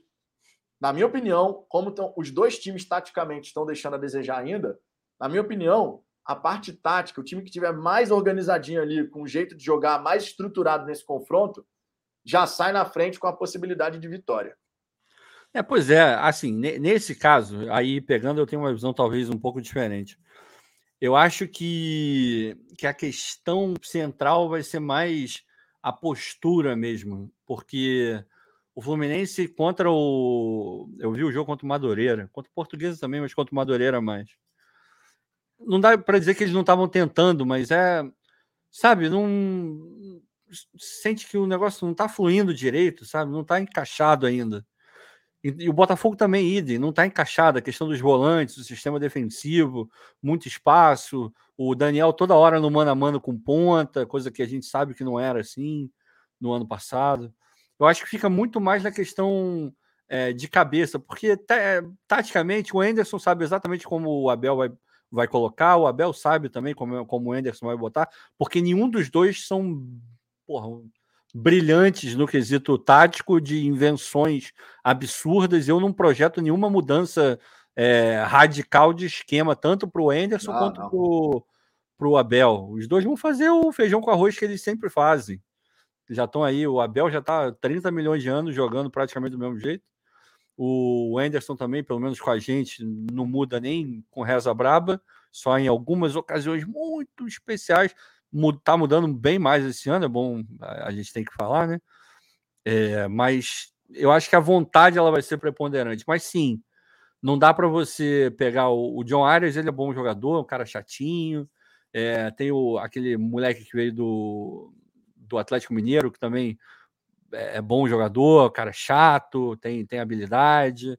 O Fred, que, porra, não dá para dar mole com o Fred, porque ele pode não estar tá sendo aquele Fred, mas se der mole, sei lá, duas, três vezes, pelo menos uma ele vai botar dentro da rede, e ainda mais contra a gente, né? Parece que, que ele tem um, um sabor a mais, né? Lembra muito o Romário, né? O Romário contra o Botafogo, mesmo. O Romário era, era pica, mas. Era desgraça. Contra o Botafogo, parecia que ele tinha mais vontade de jogar. Eu nunca vi, cara. Era sempre a mesma coisa. Era jogo contra o Romário, o Botafogo certamente ia tomar gol. Era bizarro, bizarro, bizarro. Então, é, mas tem que tomar, de fato, tem que tomar um cuidado maior. Assim. O que me preocupa mais, justamente pelo Fluminense jogar tanto pelas laterais, é a gente não conseguir travar isso, porque a gente não está conseguindo travar. As laterais do Botafogo elas estão muito expostas, a marcação está muito frouxa. Tanto os laterais quanto os pontas na recomposição, eles estão marcando muito de longe. É um negócio muito. Não estou falando que tem que ser marcação individual, porque, pô, enfim, isso quase ninguém faz mais hoje. Mas é, tudo bem, é por setor, ali por zona, mas, irmão, vamos chegar junto. O mínimo de incomodar. Os jogadores do Nova Iguaçu não foram incomodados. E, porra, não, eh, você vê, enfim, eu não quero aqui comparar o futebol carioca com o futebol europeu, mas se você pega um jogo onde os dois times estão tentando jogar o futebol mais é, correto de hoje em dia, tem uma coisa, enfim, a qualidade vai variar, tudo isso é normal, mas tem uma coisa que você vai ver em todos os lugares que jogam futebol é, mais moderno, praticado: a falta de espaço. A briga por espaço é um negócio violentíssimo. E no jogo do Botafogo, vamos pegar o último, tudo que o Botafogo menos fazia era tirar o espaço do Nova Iguaçu. O, o Nova Iguaçu teve o espaço que quis. E quando é assim, cara, o cara tem tempo para pensar. Até quem tem uma qualidade técnica inferior consegue olhar o jogo de uma maneira melhor, porque não está sendo incomodado. É aquela coisa, quando o cara ele é mais ou menos e você incomoda, ele fica nervoso, ele não sabe o que fazer, ainda mais um time pequeno jogando contra o grande. Mas o Botafogo não passou nem perto de fazer isso. E se não fizer isso contra o Fluminense, que é um time grande, de bons jogadores, jogadores pô, cascudos, meu irmão, a tendência é que você sofra um milhão de vezes mais. E não vai sofrer do jeito que sofreu contra o Nova Iguaçu, beleza, foi ali, não tomou gol e tal, mas contra o Fluminense, se fizer isso, é certeza que você, pelo menos um você vai tomar. Os caras não vão desperdiçar, porque se não for o, o menino Fred, vai ser o menino Cano. E o Cano também adora fazer gol no Botafogo. É, exatamente. Eles têm dois centroavantes ali que podem dar muito trabalho pra gente. Porra. É, e a gente tem que estar muito atento, cara. Os, os, erros, erros de posicionamento, erros táticos que a gente cometeu nesse começo de campeonato, é fundamental que a gente consiga minimizar ao máximo nessa partida. Por exemplo, a dobra de marcação pelos corredores laterais vai ser muito importante. Imprescindível. Contra o Nova Iguaçu, por exemplo, com 20, 25 minutos da primeira etapa, o Ronald nitidamente já estava com a perna pesada, ele não conseguia fazer esse retorno. Então o Daniel Borges, que já está tendo dificuldade na marcação, ele teve que marcar dobrado, porque o Ronald não estava dando aquele combate junto. E no ano passado a gente tinha, por exemplo, o Varley, tinha o Marco que caía por ali e ajudava pra caramba taticamente. Bem, então, bem, o Daniel ele não era tão pressionado no um contra um. E agora que ele está sendo pressionado no um contra um, a gente está vendo que existe uma certa dificuldade. Então tem que corrigir isso. No lado esquerdo, o Diego Gonçalves vai ter que fazer um retorno mais forte aqui. E no lado direito, seja o Luiz Fernando que vai jogar, que eu acredito que é o mais provável, porque é o mais experiente. Eu também acho aí, que vai jogar. Acredito que vai ser o Luiz Fernando. E o Luiz Fernando vai ter que fazer esse retorno muito forte para poder dobrar a marcação com o Daniel Borges. E tem outra também, né? Quando a tendência natural é beleza, o Fluminense tentando jogar pelas laterais, o Botafogo vai, ok, é eficiente e trava por uma questão lógica, eles vão começar a inverter bola, a bola vai passar pelo meio campo, vão ficar batendo de um lado para o outro, mas a bola vai começar a passar mais pelo meio campo. E se o meio campo do Botafogo, se principalmente a dupla de volante ficar tão desencaixada como tá, meu irmão, aí, aí a gente tem um problema. Porque tá, a marcação, ela tá, a zaga tá ficando muito mal, porque a marcação no meio campo tá muito frouxa. Lá na frente um pouco também, mas muito mais no meio campo. Porque você vê os dois volantes, um do lado do outro, aí às vezes um sai, e o outro mais ou menos, sabe? Não está não tá encaixado. E quando você tem um desencaixe, é ali que o time adversário vai jogar, porque o Abel não é bobo, cara, ele sabe que, que ali ele vai, vai ter espaço. Se tiver travado do lado, ali ele vai encontrar. Então o Botafogo tem eles têm tá muito, muito, muito bem azeitadinho ali no meio, tanto o, o Fabinho quanto o, o Breno, para que esse espaço seja uma coisa é, diminuta e que um saiu, o outro tem que cobrir, tem que ter a, a cobertura, porque tem que estar tá muito bem encaixadinho, porque se não tiver, os caras vão jogar por ali. E tem jogador que sabe fazer isso. Não, e quando e jogador bom, talentoso, com espaço ah, para aí... pensar o jogo, ele consegue encontrar.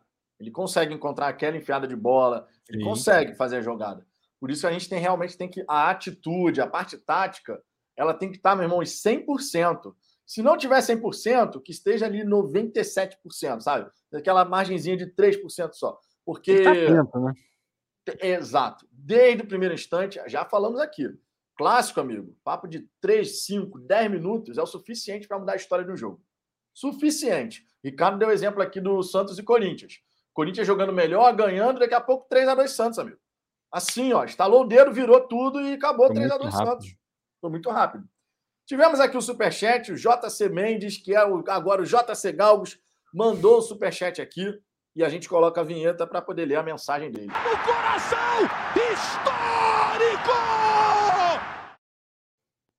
O JC que escreveu aqui, ó, o Flu é um time velho e retrancudo. No meu prognóstico, será um jogo horrível, principalmente no primeiro tempo. Não temos meio-campo e só o Matheus Nascimento não dá. É aquilo, aquilo que a gente está falando se repetir erros das outras partidas num clássico, isso pode ser fatal. Por isso que a pode. gente espera, por isso que a gente espera que o, que o Anderson Moreira corrija os erros táticos que a gente viu acontecendo diante de Madureira e Nova Iguaçu, porque num clássico contra um time que tem mais talentos individuais, pode fazer toda a diferença. Os espaços que a gente concedeu para o Nova Iguaçu virar o jogo de um lado para o outro. Já falei aqui naquele pós-jogo, cara. A jogada que o Nova Iguaçu inverte para a direita, inverte para a esquerda, a ultrapassagem do lateral, o cara to... parecia jogar de treinamento, amigo. Parecia jogar de treinamento sem ninguém incomodar. Isso não pode acontecer quando você tem um time que tem bons atacantes, porque o Fred pode estar com 38 anos, o Cano pode ter 34 anos, mas são bons finalizadores. Sobrou, eles vão guardar. Não, então, e o Luiz Henrique, meu irmão, se tu deixar o Luiz Henrique passar, tu não pega ele nunca mais. Nunca mais. E ele tem uma sintonia boa com o Fred, cara. Ele e o Fred se entendem muito. Muito. E o moleque é bom jogador, é chato pra cacete. E tem o Natan também, né? Que ah, eu tava tentando lembrar o nome dele. Tá no o banco, Natan, né? que veio essa, é, Pois é, mas tá é aquele cara que, se o Abel olhar e entender que as coisas estão desencaixadas no Botafogo, pode ser um cara que ele vai botar e ele vai saber aproveitar o espaço. Porque ele é inteligente, é aquele jogador inteligente. Está no banco, mas é inteligente. Exatamente. Temos um outro superchat aqui, antes de mais nada, JC, brigadaço aqui pela moral. Vamos junto, superchat irmão. do Cláudio Ferreira, mas veio sem mensagem, Cláudio. Ele Mande mandou várias mensagens legais, falou que ah, ama a gente. Ó. Aqui, ó. ama a gente. Ó, tivemos o superchat. Primeiro a gente faz assim, ó. Vinhetinha especial, porque é R$10,90. Depois tem uma mensagem logo aqui abaixo dele que a gente joga na tela. É isso aí. Minha Nossa Senhora! O impossível aconteceu, meu Deus do céu! Aqui, ó, mensagem do Cláudio Ferreira. Já tomei todas, Porra. mas não posso deixar de dar meu abraço para o Ricardo e você, Vitor. Botafogo 2 a 1 Muito obrigado pela moral, Cláudio, de verdade. Que bom que você já tomou todas, porque eu não tomei nenhuma. Porra, você está bebendo para gente. O Ricardo está na água e eu nem água tenho aqui, porque eu preferi não trazer uma aguinha. Deveria ter trazido, mas minha digníssima perguntou: tá com água aí? Eu falei: não, não precisa não. Aquela história, deveria ter trazido pelo menos a aguinha. Mas vamos lá. Obrigado, Cláudio, de verdade. Uma obrigado parada. O Marcos está falando que o Luiz Henrique saiu machucado não vai jogar. Cara, no GE tá dizendo que é, é provável que ele vai jogar sim. O GE tá, tá marcando que provavelmente ele, ele entra em campo. Então, enfim, só a informação. Exatamente. Um outro ponto aqui que vale destacar, ô, Ricardo, quando a gente fala de, de começo de temporada, né? A gente está falando de duas equipes. Já já vou dar uma passada na galera do chat. Deixa eu ver, inclusive, aqui quantos likes a gente já tem aqui nesse pré-jogo. Várias lives acontecendo nesse momento, né? A gente sabe que tem muita live rolando, mas deixa eu ver aqui quantas lives, quantos likes a gente já tem aqui, ó. Já são. Rapaz, celular abre tudo. 237 likes. Se você não deixou o like ainda, deixa o like, por gentileza, para que a gente possa ir trazendo mais botafoguenses para cá. O like é muito importante, porque o YouTube entende que o conteúdo é relevante e mais botafoguenses passam a conhecer o canal. Se inscreva se não for inscrito para a gente poder bater nos 14 mil, hein? Já faltam menos de 200 inscritos para a gente bater essa marca. Mais uma marca importante, tá? Se quiser que a sua mensagem apareça aqui em destaque, faça como JC, como Cláudio, mande seu superchat. Qualquer valor ajuda pra caramba, fortalece o trabalho aqui. Ou então, torne-se um membro do Fala Fogão a partir de R$ 4,99 por mês. Uma série de benefícios, grupo no WhatsApp, as figurinhas aqui para usar durante as lives, tem a possibilidade de participar das lives do lado de cada das câmeras. Nesse mês, mais torcedores vão poder participar, mais assinantes, né? Vão poder participar. E também tem prioridade de resposta nas mensagens aqui do chat. Inclusive, por isso, pela prioridade, vamos dar uma passada aqui na galera. Ó, o JC, time montado para Libertadores, falando a respeito do Fluminense. O Jorge Araújo atualizando aqui que são 238 likes. Agora já estamos com 243. Temos também aqui a mensagem, deixa eu subir mais um pouquinho aqui, o Cláudio, que é da bancada do Fala Fogão, mas também é membro, dizendo que o Botafogo foi o clube que mais sofreu gol do Romário na carreira dele. Triste, como a gente sofreu com, com o Romário. O Marco Dantas aqui, orientando a Eleonora, já conversei com a Eleonora aqui, né? Às vezes acontece da renovação aqui do, do programa de membros não ser automática, por algum motivo acontece, mas eu já conversei aqui com a Eleonora e ela vai buscar resolver. A Eleonora estava até perguntando aqui: deu problema no meu pagamento? Já troquei uma ideia aqui com ela, que às vezes acontece, tá? Fica até um aviso para todo mundo que é membro aqui do canal, às vezes acontece na hora de bater a renovação automática, não acontece a renovação por algum motivo, e aí a, a assinatura é meio que cancelada momentaneamente. Mas basta resolver essa questão, que aí já volta certinho, tá? E às vezes é o próprio YouTube que tem uma falha ali no processamento do pagamento. Por isso a gente pede até o contato da galera que é membro, porque fica fácil depois a gente trocar uma ideia, se precisar de algum apoio, alguma orientação, a gente consegue fazer esse suporte. Tá? Vamos passar aqui por mais algumas pessoas aqui no, no chat. Rafael Silva, os caras ainda têm o Fábio como goleiro reserva. Pineira, que foi semifinalista do Barcelona do Equador e é considerado o segundo melhor lateral direito da Libertadores do ano passado. O time do Fluminense tem alguns bons valores individuais. Tem, Isso aí não cara, dá para falar, não. Fizeram uma mescla interessante, vai. Se vai dar liga ou não, aí já é uma outra história, mas individualmente, pô, tem jogadores de muita qualidade no Fluminense. Exato. Francisco Elson, Vitor e Azambuja, qual jogador do rebaixamento do Botafogo de 2020-21 deixou saudades? Vocês acham que o Kelvin em um time. Não. Ricardo. Cara, Eu, não, eu Ricardo, acho não, eu- Ricardo, nem- Ricardo, trabalho coletivo agora, Ricardo. Você acha, você acha que merece um Tem, banho não, é, é óbvio. E o Francisco fez de propósito. Francisco É. fez de propósito, tenho certeza. Ele, ele também é da turma do fetiche? Ele é da turma do fetiche, banho? do banho educativo. Eu vou dar o banho educativo, eu soltar a vinhetinha, você já vai na suspensão de cinco minutinhos para pensar. Trabalho em dupla aqui. Eu boto a vinheta, você já faz a outra parte. Peraí, peraí, quem foi mesmo? Deixa eu ver aqui. O Francisco Elson. Deixa- Aqui, já, já peguei aqui. Um, Pronto. dois, três e vai! É hora do ban. Cinco minutinhos pra pensar. Trabalho, trabalho coletivo aqui. Trabalho amigo, em equipe. Trabalho em equipe. Um coloca a vinheta, o outro dá o banzinho. Já vai. Assim a gente Já vai. foi. Assim a gente Não, mas olha só, ele, isso, só para não deixar. Isso, inclusive, pode virar uma praxe aqui. Enquanto eu, Pode ser, ah, o bloco, não sei o quê, você já vai. Tá. pode ser, pode ser. Mas é, querendo dar uma, uma semi-moral para ele, é, saudade, acho que ninguém deixou, não, cara. Mas tinham bons jogadores ali, num time organizado e com a mentalidade correta, tinham jogadores que vão dar certo. É, agora, aquela, aquele time era uma bagunça, por isso que ninguém vingou, ninguém fez nada. Todo mundo saiu mal, todo mundo saiu para. Aquele time era bagunça e todo mundo que estava no entorno também. É, porque, não, cara, era, o, nada dava clube, o clube era uma zona. O clube era uma zona. Ó, é o Cláudio aqui né? tá falando do Caio Alexandre. Não, mas, mas aí que tá. O Caio Alexandre, para mim, pelo menos, ele. A questão, ele não me deixou saudade. Mas ele era um dos jogadores que eram bons jogadores naquele elenco. O Pedro Raul era um bom atacante. Ele é um bom é, volante. O Babi é um bom atacante. é, sei lá. Agora o Canu, um bom zagueiro. O Marcelo é um bom zagueiro. Enfim, tinha alguns jogadores interessantes ali. Tanto é que no começo do ano o time estava até jogando direitinho, só não fazia gol. Não ganhava jogo, não segurava resultado. Mas estava jogando um futebol até interessante. O problema é que o Botafogo se implodiu. é, O Botafogo quis cair.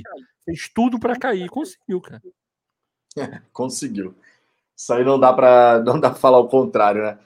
É, Leandro Muniz, Matheus Babi teria vaga hoje, teria fácil, vaga fácil hoje no, no Botafogo. É bom jogador, cara. O Matheus Babi, cara, em relação. Só um breve comentário. Em relação ao Matheus Babi e o Pedro Raul. Eu sei que tem muito torcedor que ficou na bronca com esses dois jogadores e tudo mais, mas eu sempre vou destacar aqui só um detalhezinho. Naquele time, que era uma zona, aquele time que era uma zona, o Babi fez 12 gols na temporada e o Pedro Raul fez 12 gols. Os centroavantes conseguiram fazer juntos 24 gols naquele time que era uma zona. É, Por isso que o Ricardo está falando aqui. Num time mais encaixado, a tendência é fluir melhor, é rodar melhor. Agora, o Botafogo de 2020-21 já se implodiu. Você usou a palavra certa. O Botafogo se implodiu e quis cair para a Série B. Fizeram força e conseguiram, né? Quando você faz tanta força, você consegue para o objetivo, né? É igual a galera aqui que começa a insistir em certas coisas e toma o ban. Quando faz tanta força, amigo, a coisa acontece. A coisa acontece. Agora, olha só. Falando aqui ainda dessa questão da montagem dos dois elencos, são momentos distintos de Botafogo e Fluminense. Totalmente. É, o Botafogo, por exemplo, ele está com muitos jovens no elenco. O Fluminense também sempre aposta na sua base, mas o Fluminense buscou um perfil de reforços bem diferente para essa temporada. Jogadores mais experientes. O elenco do Fluminense, por exemplo, tem o Fred, que tem 38 anos, tem o Fábio, que tem 41 anos, o Felipe Melo, que também tem 38, o Cano, que tem 34, o. Esqueci agora o nome do outro jogador. Tem o. Fábio, pô. Fábio, velho. É, o- o Fábio, o Fábio tá na reserva, né? Não, 41 é, anos. reserva, é, mas no elenco, né? De maneira no geral. elenco, Fábio né? é Então eles buscaram alguns jogadores. Tem o, esse, esse lateral aí que o cara. Pô, esqueci agora o nome do. Quantos anos o, o Pineda? É, Quantos anos o Iago Felipe, o Iago Felipe tem?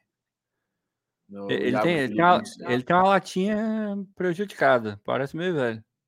Ele não, 27 anos ainda. Ah, então, então tá prejudicado 27 mesmo. É, é- é a Marizia do Rio deu uma estragada no garoto. E o, o Natan do Atlético Mineiro 25. Tem alguns é jogadores. Valdir. Bigode, Valdir Bigode é velho também. Tem alguns jogadores aí. É o. William Bigode, não Valdir Bigode. É, Valdir Bigode era do Vasco. William Bigode. William Bigode. William Cara, Bigode. então assim, você tem alguns jogadores que o Fluminense foi buscar e eles pecando pela experiência, né? Pecando não, priorizando a experiência. Já no lado do Botafogo, a gente tem a juventude presente, muito por conta de o necessidade. É o contrário. A gente com a, com a juventude presente, né? 70% do elenco composto por jovens, muito por conta da necessidade nesse momento, né? Um momento de transição e tal. Só que a gente pega dois times que, nesse começo de temporada, embora tenham perfis completamente diferentes de reforços e tudo mais, de montagem de elenco, dois times que, dentro de campo, ainda não conseguiram, não conseguiram se encontrar. O Não. Botafogo até o Botafogo venceu os pequenos, empatou com Boa Vista, né? Conseguiu ali fazer o seu dever de casa em termos de resultados, 10 pontos em 12 possíveis. O Fluminense vence o clássico, não dá para desconsiderar que você venceu um clássico contra o principal time nesse momento, em termos de elenco do Rio de Janeiro, que é o Flamengo, não dá para desconsiderar que isso dá Não. uma moral. E dá uma apaziguada também nas cornetas que estavam rolando para cima da Abel Braga Tava forte, hein? estava forte por conta de uma vitória contra o principal rival, né? Sempre dá aquela É porque não bola, adianta. Eu moral. vi, depois do jogo contra a Portuguesa, eu vi uma live do, do Fluminense. Era até um cara grande aí. Eu sempre procuro ver as lives pós-jogos do, dos rivais, né? Porque aí você entende.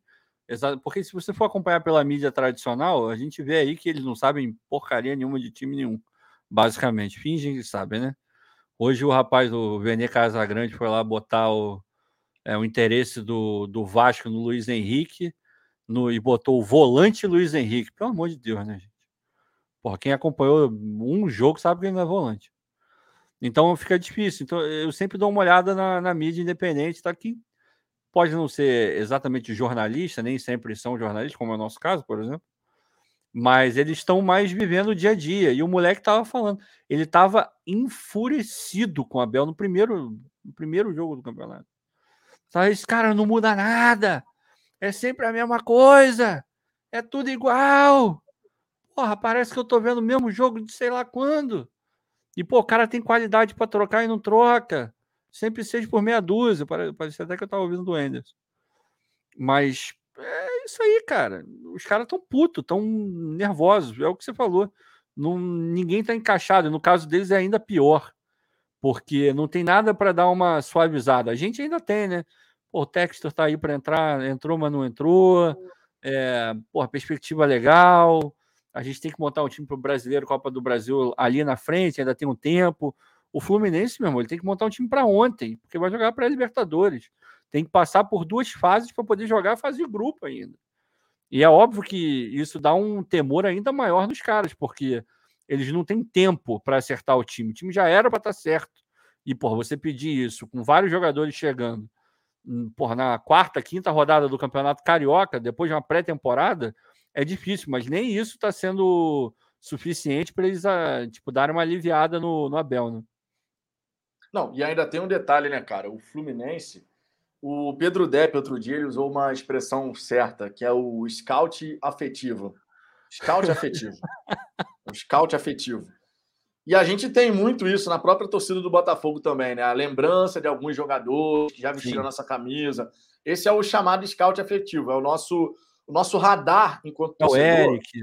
É, ele é muito limitado àqueles É. ga- jogadores que a gente já viu com a nossa camisa, que a gente gostou, que entregou algum resultado e tal. E a gente acaba sempre trazendo esses caras de novo, não o nome desses caras, né? Tanto é que nesse período de especulação a gente viu um monte. A gente viu um monte. A gente viu o Eric, a gente viu o próprio Elkson, a galera, pô, o Elkson, não sei o quê. Eu gostaria de ver o Elkson, acredito que ele agregaria qualidade e tudo mais. Galera falando do Dória, galera falando do Igor Rabelo, galera falando é. do zagueiro Gabriel. Ah, o Eric tá Todos falando, esses já tá falando até do Jobson. Até hoje alguém fala do Jobson. todo, todo, todo, toda hora tem o nome de algum jogador que já passou pelo Botafogo e que deixou alguma marca positiva que a torcida acaba trazendo. No Fluminense não é diferente. No Fluminense, pô, vai contratar um novo treinador. Abel Braga. Por que o Abel Braga? Existe um scout afetivo aí.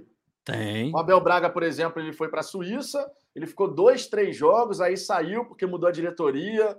A diretoria não tá, assim, ele não chegou no entendimento com a nova diretoria lá do, é, se não me engano, é Lugano, o nome Lugano, do time na é. Suíça. Lugano. Então ele ficou pouquíssimo tempo ali na Suíça. Fez até um trabalho surpreendente no Internacional, quase É, culminou foi com o título do vice-campeão Campeonato brasileiro, verdade. Mas assim, um ponto fora da curva dentro daquilo que o Abel fez recentemente, né, mais recentemente na carreira dele, onde ele teve mais péssimos resultados do que bons resultados. Né? A gente tem que Foi ser lindo, realista cara, em relação a isso. Foi lindo, né? Perdi, mas foi lindo, cara. É, foi lindo, cara. Nesse nível. Então, assim, a gente tem essa questão do- no futebol brasileiro, e até por isso o John Textor ele faz a crítica. A gente tem essa questão do, do scout afetivo. Não dá para falar que não. Não dá para falar que não. Existe sim o scout afetivo no Pai, futebol brasileiro. E aqui a gente tem o superchat do JC, Babi ou Adebayor, Ricardo e Vitor. Caraca, hein? Peraí, Porra, antes de cara. você responder, peraí, peraí, antes de você responder, tem, tem, tem vinhetinha, pô. Superchat tem vinheta. Vamos lá, vamos lá. É no coração histórico! Irmão, vou te falar que o Adebayor no Arsenal me deu algumas alegrias. E o Ricardo torce para o Arsenal lá, É, lá na Premier League. é. E pra vocês verem que, putz, cara. Enfim. No, no meu glorioso Real Madrid, nem tanto. Aqui na América do Sul foi uma tragédia. Aqui não, aí, né? Não tô na América do Sul. Porra, cara. Acho que eu vou no Babi. O Babi faz dancinha, né? o, Babi é, o Babi é carioca. né? Pelo cara- menos ele tem o gingado é, carioca. tem um né? gingado. né? Eu, não, eu não queria nenhum dos dois, cara, pra ser bem verdadeiro. Mas já que tem que escolher, eu vou dar uma moral pra alguém que, né, pelo menos já vestiu a camisa do Botafogo. Eu vou de Olha o scout afetivo aí, ó. O scout afetivo. É, é, seguindo na, na pauta, eu vou no, vou no Babi. Porra, o Adebayor no Olímpia, você, você chegou a ver o Adebayor jogando no Olímpia? Não, ele não jogou, né? Porra, que coisa ridícula. Ele Eu não vi um jogo que ele foi expulso de uma maneira bizonha. Falei, meu Deus. Não, o. Adebayor, no auge dele, ele foi o bom centroavante. Bom centroavante. Não, eu tô brincando. O auge Adebayor, dele. você, tudo bem que falar do auge do Babi é sacanagem, porque o moleque é muito novo, machucou e tal. Mas vamos lá, pega o melhor momento dele no Botafogo, que ele foi um jogador útil, um bom jogador. E o porra do Adebayor, cara, é óbvio que o Adebayor é um jogador maior hoje, até porque já tem toda uma carreira. Sim, É, não sim, tem sim, como comparar um com o outro diretamente, mas na brincadeira, na galhofa. Mas sim, o Adebayor, ele, porra, foi um, durante um período ele foi um jogador que era, não digo topzão da Europa, mas tava ali, não é à toa, cara jogou no Arsenal, jogou no Real Madrid. Ninguém joga no Arsenal, no Real Madrid, é, se não tiver o mesmo, pelo menos o mesmo empresário do Douglas do Barcelona. E não era o caso dele. Então ele chegou lá por jogar bola mesmo, não era, não era o mesmo empresário. Porque aquilo, porra, o Douglas no Barcelona é surreal aquela parada. Ah, aquilo ali foi, foi surreal. Ali então, foi se ele jogou nesses dois clubes é porque ele entregava mesmo. O Adebayor era bom atacante. Era bom atacante. E olha quem tá aqui, ó, rapaz. Olha só a moral que ele tá nos dando, hein? Rony Marques, salve Vitor e Ricardinho Play. Olha. Larguei o bolo de aniversário da minha filha Carolina para dar um alô para vocês. Guarda aí, cara. Eu me amarro em bolo de aniversário. Se não tiver coco, Que isso, cara. eu como. Guarda um pedaço para mim. Olha só. Eu odeio coco. É, o Valdir Alves, o auge do Calu e do Honda não foi tudo isso, não. O Calu tem maior cara de cacha- cachaceiro. Não, cara, o Calu, ele jogou foi bom bem, hein? jogador, cara. O Calu jogou bem, hein, O cara. Calu foi bom jogador. Aquele Chelsea dele, ele era enjoado. É, não, o Ele Calu era foi bom jogador. No auge do Calu, ele era enjoado pra cacete. Porra. Ele era um atacante chato pra caralho. Jogou Copa do Mundo pela Costa do Marfim e tal. Era um atacante É. bem enjoado. Ele era um enjoado. Agora, a gente estava falando aqui de scout afetivo, né? Então, só para fechar peraí, esse. peraí, peraí, peraí, peraí. Só a Lorena. É sempre ótimo ver mulher no chat aqui, eu acho maravilhoso. E para além disso, Chave ou Cícero? Só o tempo irá dizer. Ô, Lorena, essa daí tu Porra. pegou pesado, hein? É sacanagem com Chave, né, cara? É Porra, comparar ele com Cícero, porra, não tem nem comparação. O Cícero é um craque incompreendido. Cícero é um craque incompreendido. Que tá cobrando uma dívida do Botafogo de 2 milhões de reais, né? Ele tinha que cobrar do comitê que fez a cagada de É. contratar ele, porra. Se tivesse responsabilização, quem sabe, né? Mas, Mas não é o tinha caso. que né? cobrar direto, Não é promissória, caso. Violento. Não é o caso. Olha o Clá Clóvis Hickman aqui dizendo: ó, scout afetivo, Luiz Henrique, que tá É. no pique de Marcélia. Um monte de gente sugeriu a volta Ah, do Luiz mas Henrique. esse aí, ele tem meu coração mesmo, é muito afetivo. Ele Não, desses então, mas ele- mas ele faz ele era parte disparado melhor, cara. Mas ele faz parte do nosso scout afetivo. Faz, faz, pô. Os jogadores que passaram aqui, fala, ia esse querer o moleque? Pô, o moleque é bola, joga pra cacete. ele foi retirado da, da, da competição europeia, tá? Pô, o o São São Paulo Paulo tentou e tirou. não conseguiu, né? O São Paulo É. tirou o. O São Paulo tirou o. O São Paulo é maluco, né? Pelo amor de Deus. São Pa- O São Paulo, cara, ele vai Ele é. Ele vai para os times, cara. E ele até ele é um bom treinador, mas o- fora que ele é um bom treinador, que ele acaba não gerando o resultado. Ele não ganha, ele não ganha, não ele, ganha, cara. Ele, Ele é ele, vice, ele é ele é bom terceiro. pro time dos outros. É maravilhoso ver o time do São Paulo jogar. Eu só não quero ver ele treinando meu time. Isso que é, é fogo, né, cara? Porque o cara aqui no Brasil, por exemplo, ele foi vice-campeão duas vezes, né? Aqui no, no brasileiro. Foi Não, vice-campeão e duas fazendo. Os trabalhos eram realmente muito Era bons. bom, O hein? Santos- no fim das contas não conseguiu. Pois é, mas talvez ele seja igual o Cuca. O Cuca também ficava batendo na trave direto aí, fazia bons trabalhos. Os times jogavam que era uma maravilha e não ganhava nada. É um absurdo ele não ter ganhado nada com aquele time do Botafogo, inclusive. É, mas depois começou a ganhar, irmão, enfileirou, porra, bizarro. A, porra, a sala de troféu do Cuca tá cada vez maior. De repente é o que tá faltando pro, pro, pro menino Sampaoli. De repente falta ele ganhar um título. Se ganhar um, irmão, eu acho que embala. Aí você falou do Cuca, que é um outro scout ativo nosso. Treinador que foi muito bem aqui. É. Cara, vou te falar que já foi muito mais meu, hein? Hoje em dia não. Por não conta é das muito, não, hein? atitudes dele mesmo. É, é, é. Aquela história do- dele ir para o Santos, quando ele rejeitou o Botafogo que estava mal para cacete financeiramente, não sei o que, e o Santos É. também uma pindaíba do cacete.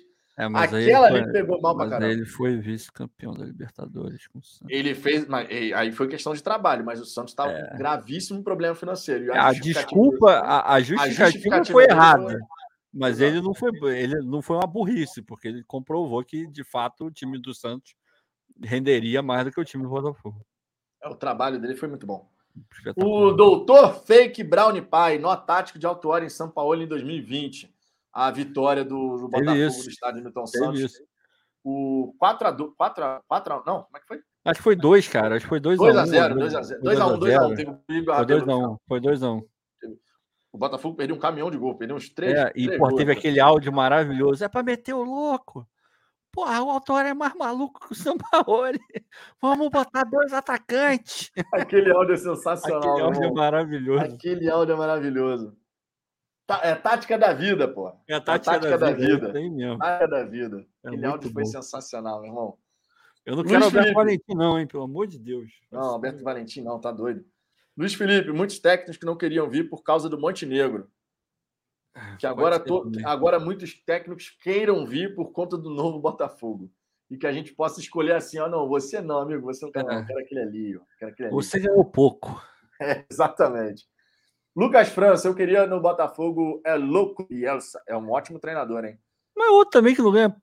É, não mano. ganha, mas porque ele tá na Europa, ele pega uns times tipo Leeds United, que É. não, não ganhar mesmo, entendeu? Os times até jogam direitinho e tal, mas ganhar mesmo que é bom. O Bielsa, que ele é muito elogiado pelo Guardiola. O Guardiola, o Guardiola é fanzaço dele. Ele é fanzaço. dele. O El Louco Bielsa, que não dá pra falar, o cara é estudioso. Inclusive, uma vez Não, o Guardiola é. falou: meu irmão, tu sabe mais do meu time do que eu mesmo. É uma mente que, brilhante. cara, o cara, o cara é. É, é uma questão de Hum. talento também, né? Olha o Rony Marques aí, Ô, sacaneando. Rony, guardei um pedaço de bolo pra vocês, também coxinha, quibe, pizza, Porra. brigadeiro. Vou mandar pra Hum. vocês. Cacete, Hum. meu irmão. Pô, eu, tô, eu tô com fome, cara. Eu também, também. Não faça isso, não, que eu tô com fome. Rony Marques, Rony Marques. Mas vamos lá, vamos em frente aqui. A gente dá- deu uma passada aqui na galera do chat, desviou um pouquinho trajetória. vamos em frente aqui. Um detalhe importante aqui, Ricardo, que eu acho que vale muito a pena a gente chegar e comentar, antes de ir para as possíveis escalações e tal, é essa sequência do Botafogo que promete ser bem pesada. Sequência do Botafogo promete ser bem pesada. A gente está falando de uma fase inicial de campeonato estadual, que são 11 partidas. Uhum. Quando a gente terminar essa sequência, a gente já vai estar com oito jogos na fase de classificação. Ou seja, vão restar apenas três partidas para o Botafogo decidir a sua vida nessa busca pela semifinal. Lembrando que o Botafogo não classifica para a semifinal já faz algum tempo. Opa. Tem que voltar a classificar. Ah, é o Carioca, não sei o quê, mas o mínimo que o Botafogo tem que fazer é ir para a semifinal. É o mínimo. Isso é o mínimo. Ninguém aqui está falando que tem que jogar espetáculo, nada, mas Não, dentro não. do campeonato estadual, o mínimo é o é a semifinal. E a gente vai ter essa sequência pesada agora, onde de tudo pode acontecer. Quais são os cenários? Vamos pegar um cenário, por exemplo, que a gente empate com os três grandes aqui. Grande contra grande, empate. Pá! Conquistamos três pontos nos, nos três clássicos. Ou seja, se a gente pontuou, o outro pontuou, fica tudo elas por elas. Fica todo mundo estacionado, certo? Aí a gente tem o Resende no meio do caminho, tem que ganhar. Tem que ganhar. A gente poderia chegar com esses resultados, nesses quatro jogos, a gente chegaria a seis pontos conquistados e certamente, indo a 16, a gente classificaria, os três jogos finais a gente chegaria. Um outro cenário. O Botafogo empata um, vence um, perde outro. Vence o Resende. Sete pontos. Também é um... Dá para imaginar que isso pode acontecer. Um empate aqui, Dá. uma vitória, uma derrota, mais a vitória contra o Resende, a gente sai dessa sequência de quatro partidas com sete pontos conquistados. Também é um cenário. Outro cenário: duas vitórias, dois clássicos, uma derrota, um empate, ou uma vitória para cima do Resende, 19 pontos depois dessa sequência. O que não pode acontecer, em hipótese alguma, é a gente perder os três jogos. É. Isso não pode acontecer em hipótese alguma. Ou só conseguir um, ponto nos três jogos. Perde dois, empata um, vence o Resende. Porque aí a gente vai começar a querer complicar uma classificação que pode se encaminhar muito bem, inclusive nos próximos dois jogos. Porque se a gente É, vence Fluminense é. e Vasco, a gente praticamente, olha, uma das vagas é minha e ponto final. O que, o que dá uma amenizada, uma, uma leve amenizada, é que o nível desse campeonato dos pequenos, ele talvez seja o pior em algum tempo. É, normalmente sempre tinha um pequeno jogando uma bola redondinha, normalmente era, era Volta Redonda, né? jogando uma bolinha boa e tal. Eu não vi nenhum pequeno jogando uma bola decente que fosse. O nível é muito fraco. Tá cara, é fraco, tá muito bem fraco. É muito. Enfraqueceu demais. Talvez por conta de negócio de pandemia, a capacidade de investimento deve, certamente diminuiu nos clubes menores, a questão do, da TV, que a grana diminuiu absurdamente, mas o nível dos pequenos está muito ruim. Então, obviamente, eu não quero perder os três jogos, é óbvio que eu não quero perder os três jogos. Mas mesmo se não arrumar o que a gente espera que arrume, não, eu acho que não vai ser uma tragédia absoluta. Porque contra os pequenos, cara, sempre vai dar jogo, porque o nível é muito baixo, cara, muito baixo. Se você E- for e pegar realmente de- enfraque... E ó, culpa da- dessa muito. essa parte de ter enfraquecido é boa parte culpa dos próprios times pequenos que embarcaram na Ah, do embarcou no Flamengo. Flamengo. É, E, ó, a gente- ó, tomou, tomou. A gente avisou lá atrás. É, não entra. O Flamengo ele não se preocupa com rigorosamente ninguém, ele se preocupa com ele mesmo. Ricardo, Ele Ricardo, tá dupla, cagando para campeonato. Dupla, dupla, dupla, dupla. Eu vou é no, tá no- na vinheta e você. Ah, o primeiro aí, ó. Eu vou Opa, na vinheta e você já chega no, no bloco, ó. Aí, ó. Trabalho em equipe, ó. É assim que funciona o trabalho em equipe. Olha o bloqueio! Bloqueio sensacional! Aqui não, bebê! Já foi. Já nem foi. viu, nem viu de onde veio. Então, equipe. a gente falou lá atrás, cara, se for por esse caminho, vai todo mundo se ferrar. E não deu outra. Porque a Ferg embarcou no- com o Flamengo, os pequenos embarcaram com o Flamengo, é, o Fluminense ficou ali mais alinhado com, com o Botafogo e tal. O Vasco também, às vezes, muito mais pró-Ferg, Flá do que qualquer outra coisa. E a gente conseguiu esses contratos de bosta aí do, com a Record, com sei lá mais quem, transmissão horrorosa. O campeonato que já era horrível conseguiu ficar pior, cara. Conseguiu ficar pior. E culpa de quem entrou na onda do Flamengo. E agora estão colhendo o que plantaram, não tem jeito. E agora estão colhendo o que plantaram. E ninguém Não- pode dizer que não não foi é- avisado. Não é a coincidência que a gente, por exemplo, nesse momento, não tem nenhum time pequeno que você fala assim, pô, esse aqui até que tá arrumadinho. É, então, não é cara. coincidência, cara. É isso aí. Porque você vê nitidamente que, irmão, sem dinheiro que tinha antes, Um pouquinho mais. entrava né? algum dinheiro, entrava algum É. dinheiro. Meu irmão, você tem que montar o time de um jeito diferente. E aí não bate de frente, amigo. Não bate Não de vai. frente. Não Porra, os caras não estão conseguindo bater de frente com esse time do Botafogo, que é limitadíssimo. Limitadíssimo. Por isso que, se você for pensar, vamos lá, agora, é, por favor, entenda o que eu vou falar, tá? Eu vou ser extremamente racional. Esquece o que eu acho, o que eu, o que eu, o que eu gostaria, na verdade. Eu vou dizer o que eu acho que é o mais provável, baseado nos times e no que acontece.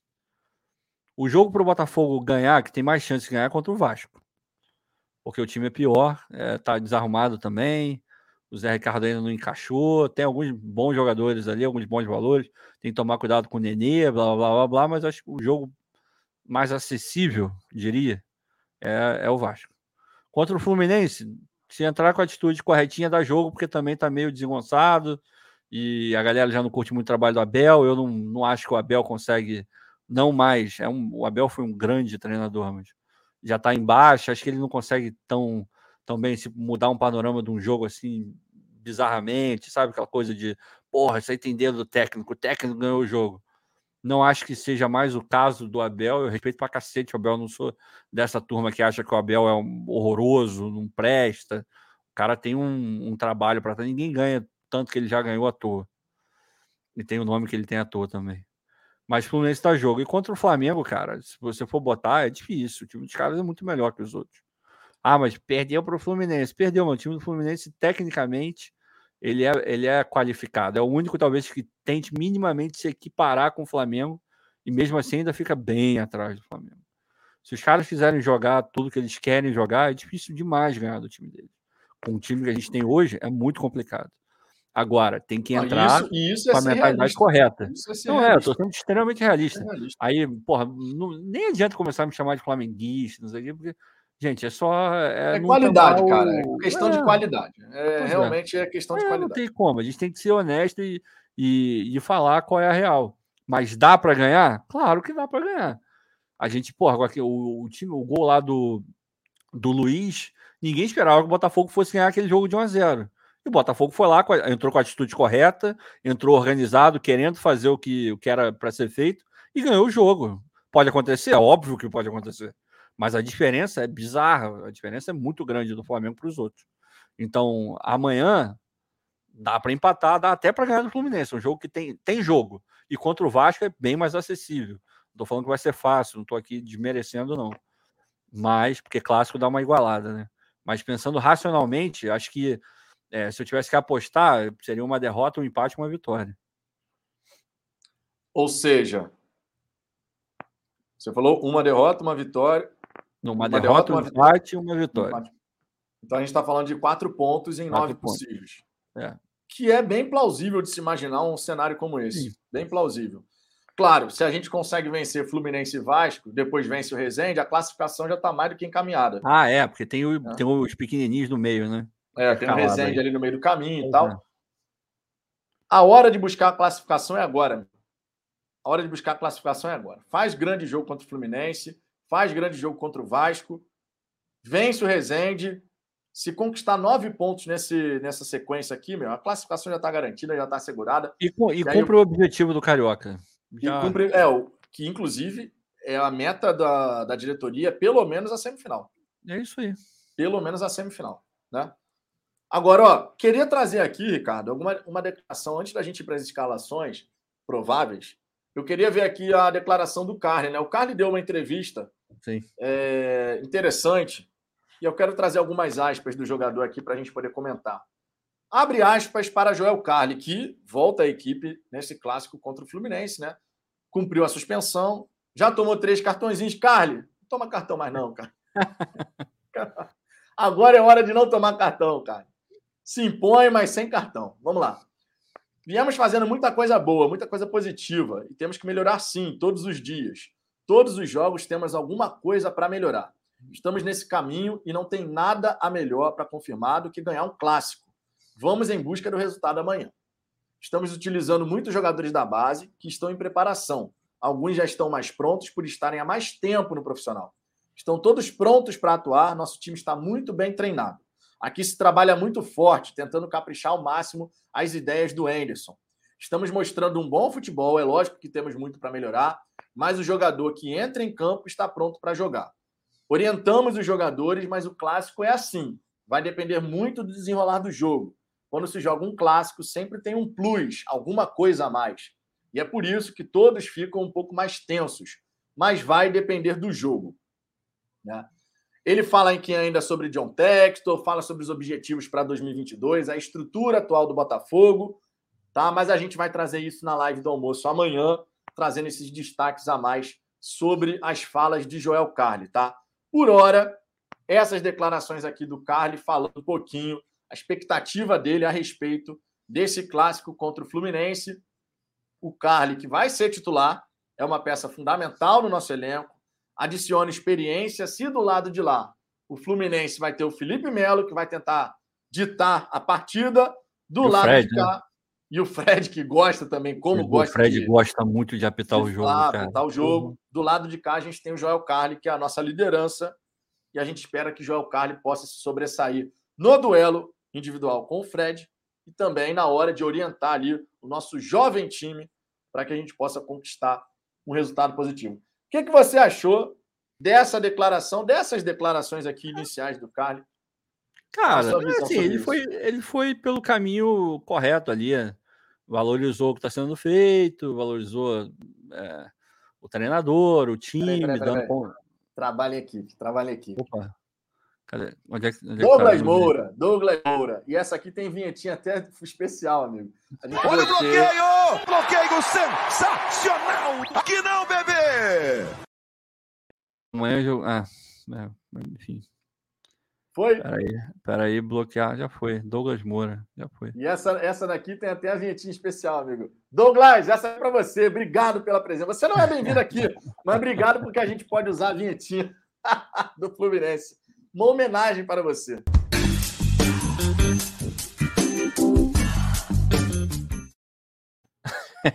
Essa daí eu acho que é, tá, é uma das minhas três favoritas do canal, cara. Ficou muito boa. Essa ficou boa demais. Até a Ele. Foi...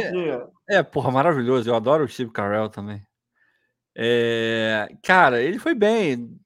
Assim, eu não concordo com algumas coisas que ele falou. o time não tá eu jogando bem. O time não tá, não tá com bom futebol o time não está super bem treinado. Mas ele, ele fez o que ele devia fazer, cara. Tá completamente correto. É, esse é o tipo de, de entrevista que não tem como você falar mal. É, é, quase que obrigatório o jogador falar o que ele falou. Estranho seria se ele falasse o contrário. Olha, o nosso treinador é uma bosta. Amanhã o time tá mal treinado pra cacete. Eu não, não vejo a hora de acabar logo o jogo. É normal, ele falou que tem que falar mesmo. Não tem nada que conversar em cima, não. É, o Carly que ele já jogou alguns clássicos, né? Ele sabe como é que é jogar um clássico. E nessa hora a gente tem a questão das, da própria experiência. Sim, psicológico. Da própria experiência, né? De você passar isso para os jogadores, aquele discurso Porra. de vestiário, Sim. de dia a dia. Ainda mais repente... os mais novos, né? É, exato. Porque os mais novos até jogaram clássico na base. Mas uma coisa, amigo, é você jogar um clássico base. Você não tem a pressão da galera, né? É diferente. Pô, imagina, o Matheus. O Matheus amanhã sabe que ele vai ter que ir para dentro do Felipe Melo, irmão. É, isso Porra. aí, é diferente, é diferente. É, é, é complicado, e, ó, é Vai escutar zagueiro experiente falando um monte no ouvido. Mas né? Felipe Melo não vai soltar uma gracinha, não vai dar uma no é. tornozelo. Claro que vai, pô. E o Felipe Melo dá mesmo, hein? Dá, dá mesmo, a gente sabe disso. Mas amanhã, amigo, quando o assunto é Matheus Nascimento, eu fiz uma adaptação, eu peguei. A, a ideia foi da equipe de arte do, do Globo Esporte, mas eu fiz uma adaptação aqui para não ter riscos. Uhum, para não ter uhum. os riscos. Fiz uma adaptação uhum. aqui e criei a própria vinheta. Se inspirou, se inspirou, se inspirou. Inspiração. Foi, foi, até uma dica do Giuseppe. Eu corri o risco, mas de vez em quando você sabe que a gente gosta de correr o risco aqui, né? É, pô. Engenharia no perigo. Gastando com perigo. Mas amanhã, amigo, amanhã no nosso pós-jogo, e você tem que me prometer isso, porque você vai abrir Oi. a live ah. aqui do pós-jogo. Se o Matheus Nascimento fizer ah. o golzinho dele, a gente ganha ah. a partida, o Matheus Nascimento faz o golzinho. Uhum. Irmão, ó, começa a live, destaques iniciais e tal. Aí uhum. já solta essa aqui. Você é ridículo! Maravilhoso. Amanhã eu tô usando muito pro gol do, do Matheus Nascimento. Para que você possa colocar. É, o grande Everaldo Marques, que é um narrador sensacional. Ele é muito bom mesmo. Do, do Everaldo Marques. Tô torcendo muito para a gente poder usar essa vinhetinha amanhã aqui no pós-jogo, gol do, do Matheus Nascimento. Gol do Matheus Nascimento.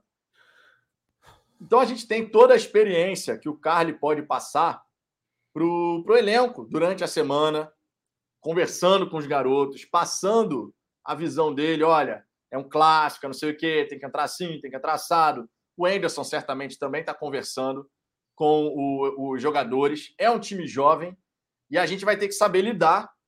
Né? A juventude do Botafogo vai ter que mostrar que vai, ter que, vai saber lidar com a experiência do, do Fluminense, especialmente por conta desses atletas que gostam de apitar a partida, que gostam de provocar, que gostam de falar. É só você pegar, por exemplo, que o Felipe Melo não perdeu a oportunidade, o clássico contra o Flamengo, de virar para o Diego e falar: você é meu vice. Para provocar, é. obviamente, né? Ah, normal, né? Pô, futebol. Cara, cabe isso, né? Pô, cabe. E faz parte, não, faz parte. Faz tem parte do jogo. Pedindo, tem uma galera pedindo banho, mas o cara chegou na moral, só falou do Fluminense. Enfim. É, não, não acho, Não, não, é, não acho que merece o bloco, não, gente, na boa. Agora, se meter um placarzinho aí dizendo que o Botafogo perde, aí toma o bloco. Não, já tem aí, 2x0 Fluminense amanhã, mas até aí tá tudo bem, o cara tá no direito dele. O que não pode é, porra, ser desrespeitoso. Agora falar que o Fluminense vai ganhar, me admira, eu ia ficar admirado se ele falasse que ia perder, né? É verdade. Então. É verdade. Mas tem um. Só tem um, um tricolor aqui, não? Não, são dois, são dois. Tem um que falou que vai ser 2 a 0 e o outro botou coraçõezinhos tricolores. Ou na verdade ah, não são nem tricolores, são é, bicolores, né? Porque tem só o, o, o, verde e o vermelho. Até aí tá tudo bem, gente. O cara não, não foi desrespeitoso, não foi nada. Se não de respeitar o Botafogo, tá tranquilo. Não, não, sei, não sei por que perde tempo vindo aqui, mas é. em todo caso, o cara foi de boa, tranquilão. Não, e é, é, é o... tranquilo. E é o procedimento que a gente usou na, na Série B, vocês lembram sim, disso? Sim, Inclusive sim. o Everton Quaresma, torcedor do Remo, que acompanhou direto as lives aqui no, no, ano passado, ele chegava aqui, comentava, trocava uma ideia com a galera, enfim, coisas normais. Se não de respeitar o Botafogo, a gente segue em frente. Né? É igual o, o Rodrigo. O Rodrigo é tricolor, ele se inscreveu no canal, tem acompanhado as lives aqui e tal. Aí mais cedo ele escreveu assim, ó, Sobre o salão de festa, meu irmão, na mesma hora foi o banzinho educativo. Ah, não, é. Aí, aí não, né? Salão de festa não, né? Aí, aí realmente. Na mesma hora teve o banzinho educativo. É, na não, mesma hora. Não, não, não. Mas, e ele continuou depois do banho educativo, ele continuou aí, comentou. Pô, mas vocês não acham que não que, que da pista de atletismo? entendeu? A gente de vez em quando pensou colocar na linha, entendeu? É, mas segue em é. frente. Sigamos em frente aqui. Agora, ó, falando sobre as prováveis escalações, né? Já falamos aqui do Carly, a experiência que ele agrega e tudo mais. A provável escalação, a gente vai falar do Botafogo e do Fluminense.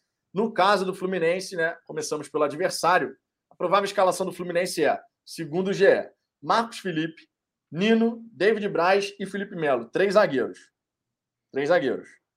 Samuel Xavier, André, Iago e Cris Silva. Aí já são quatro opções no meio de campo. Sim. Luiz Henrique, William Bigode e Fred.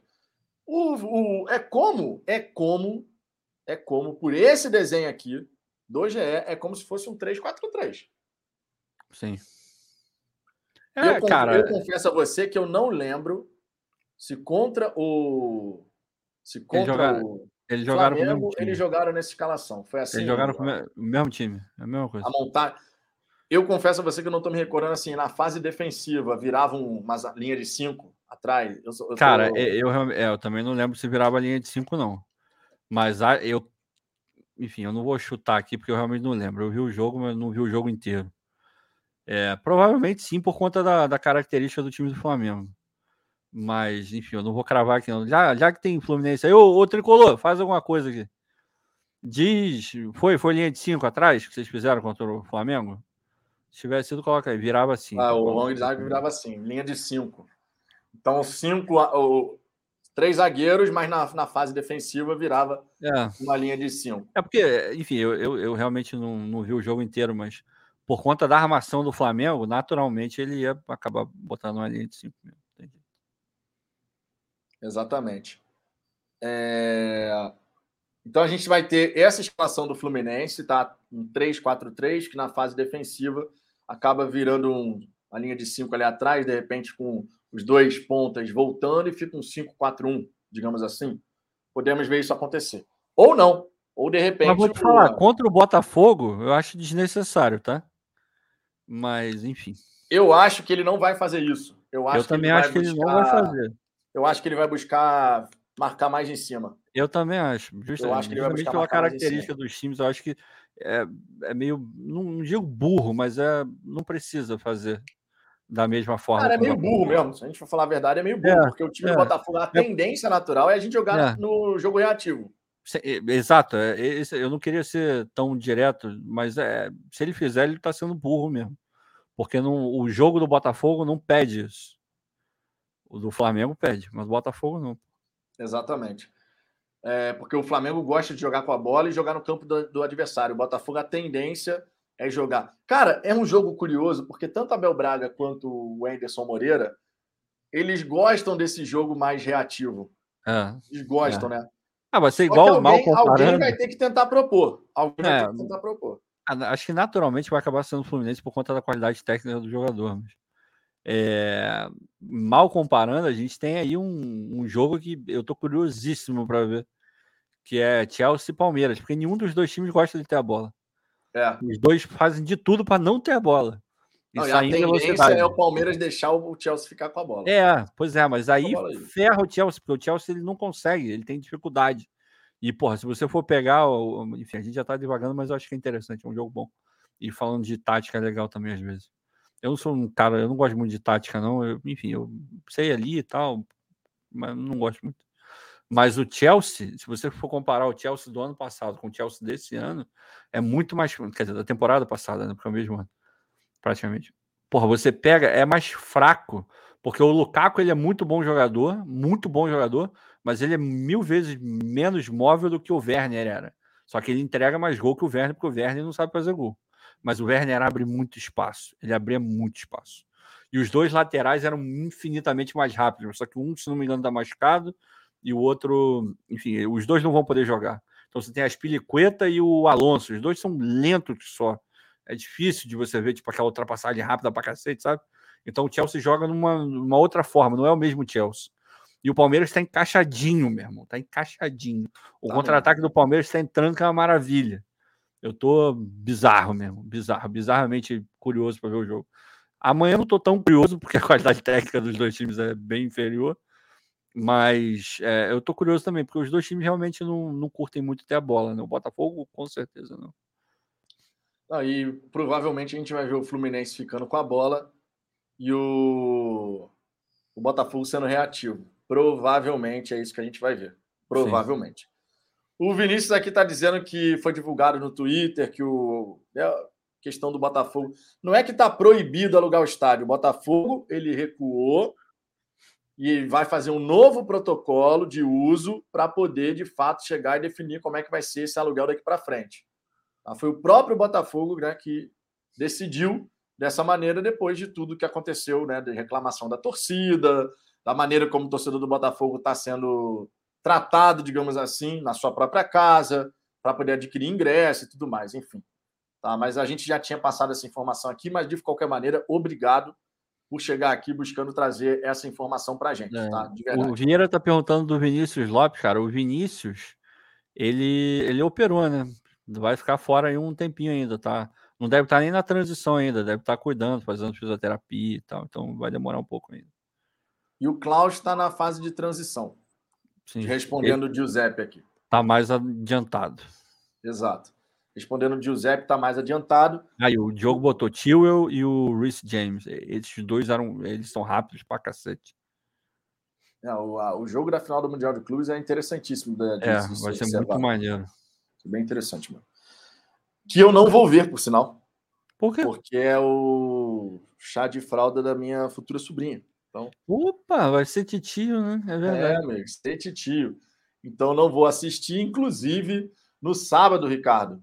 Sou eu. Sábado não sábado, vai dar. Não vai dar? Você vai ver o jogo, você vai não, ver o jogo. Pior que não, cara. Eu tenho. Eu, deu, deu, deu uma cagada, eu vou ter que trabalhar no sábado de manhã. E depois a gente tem uma, um compromisso também para ir. Sábado de manhã, para mim, não vai rolar. Então já fica aqui o aviso para vocês: nesse sábado, uma da tarde, não tem a resenha da hora do almoço, porque estarei no chá de fralda da minha futura sobrinha.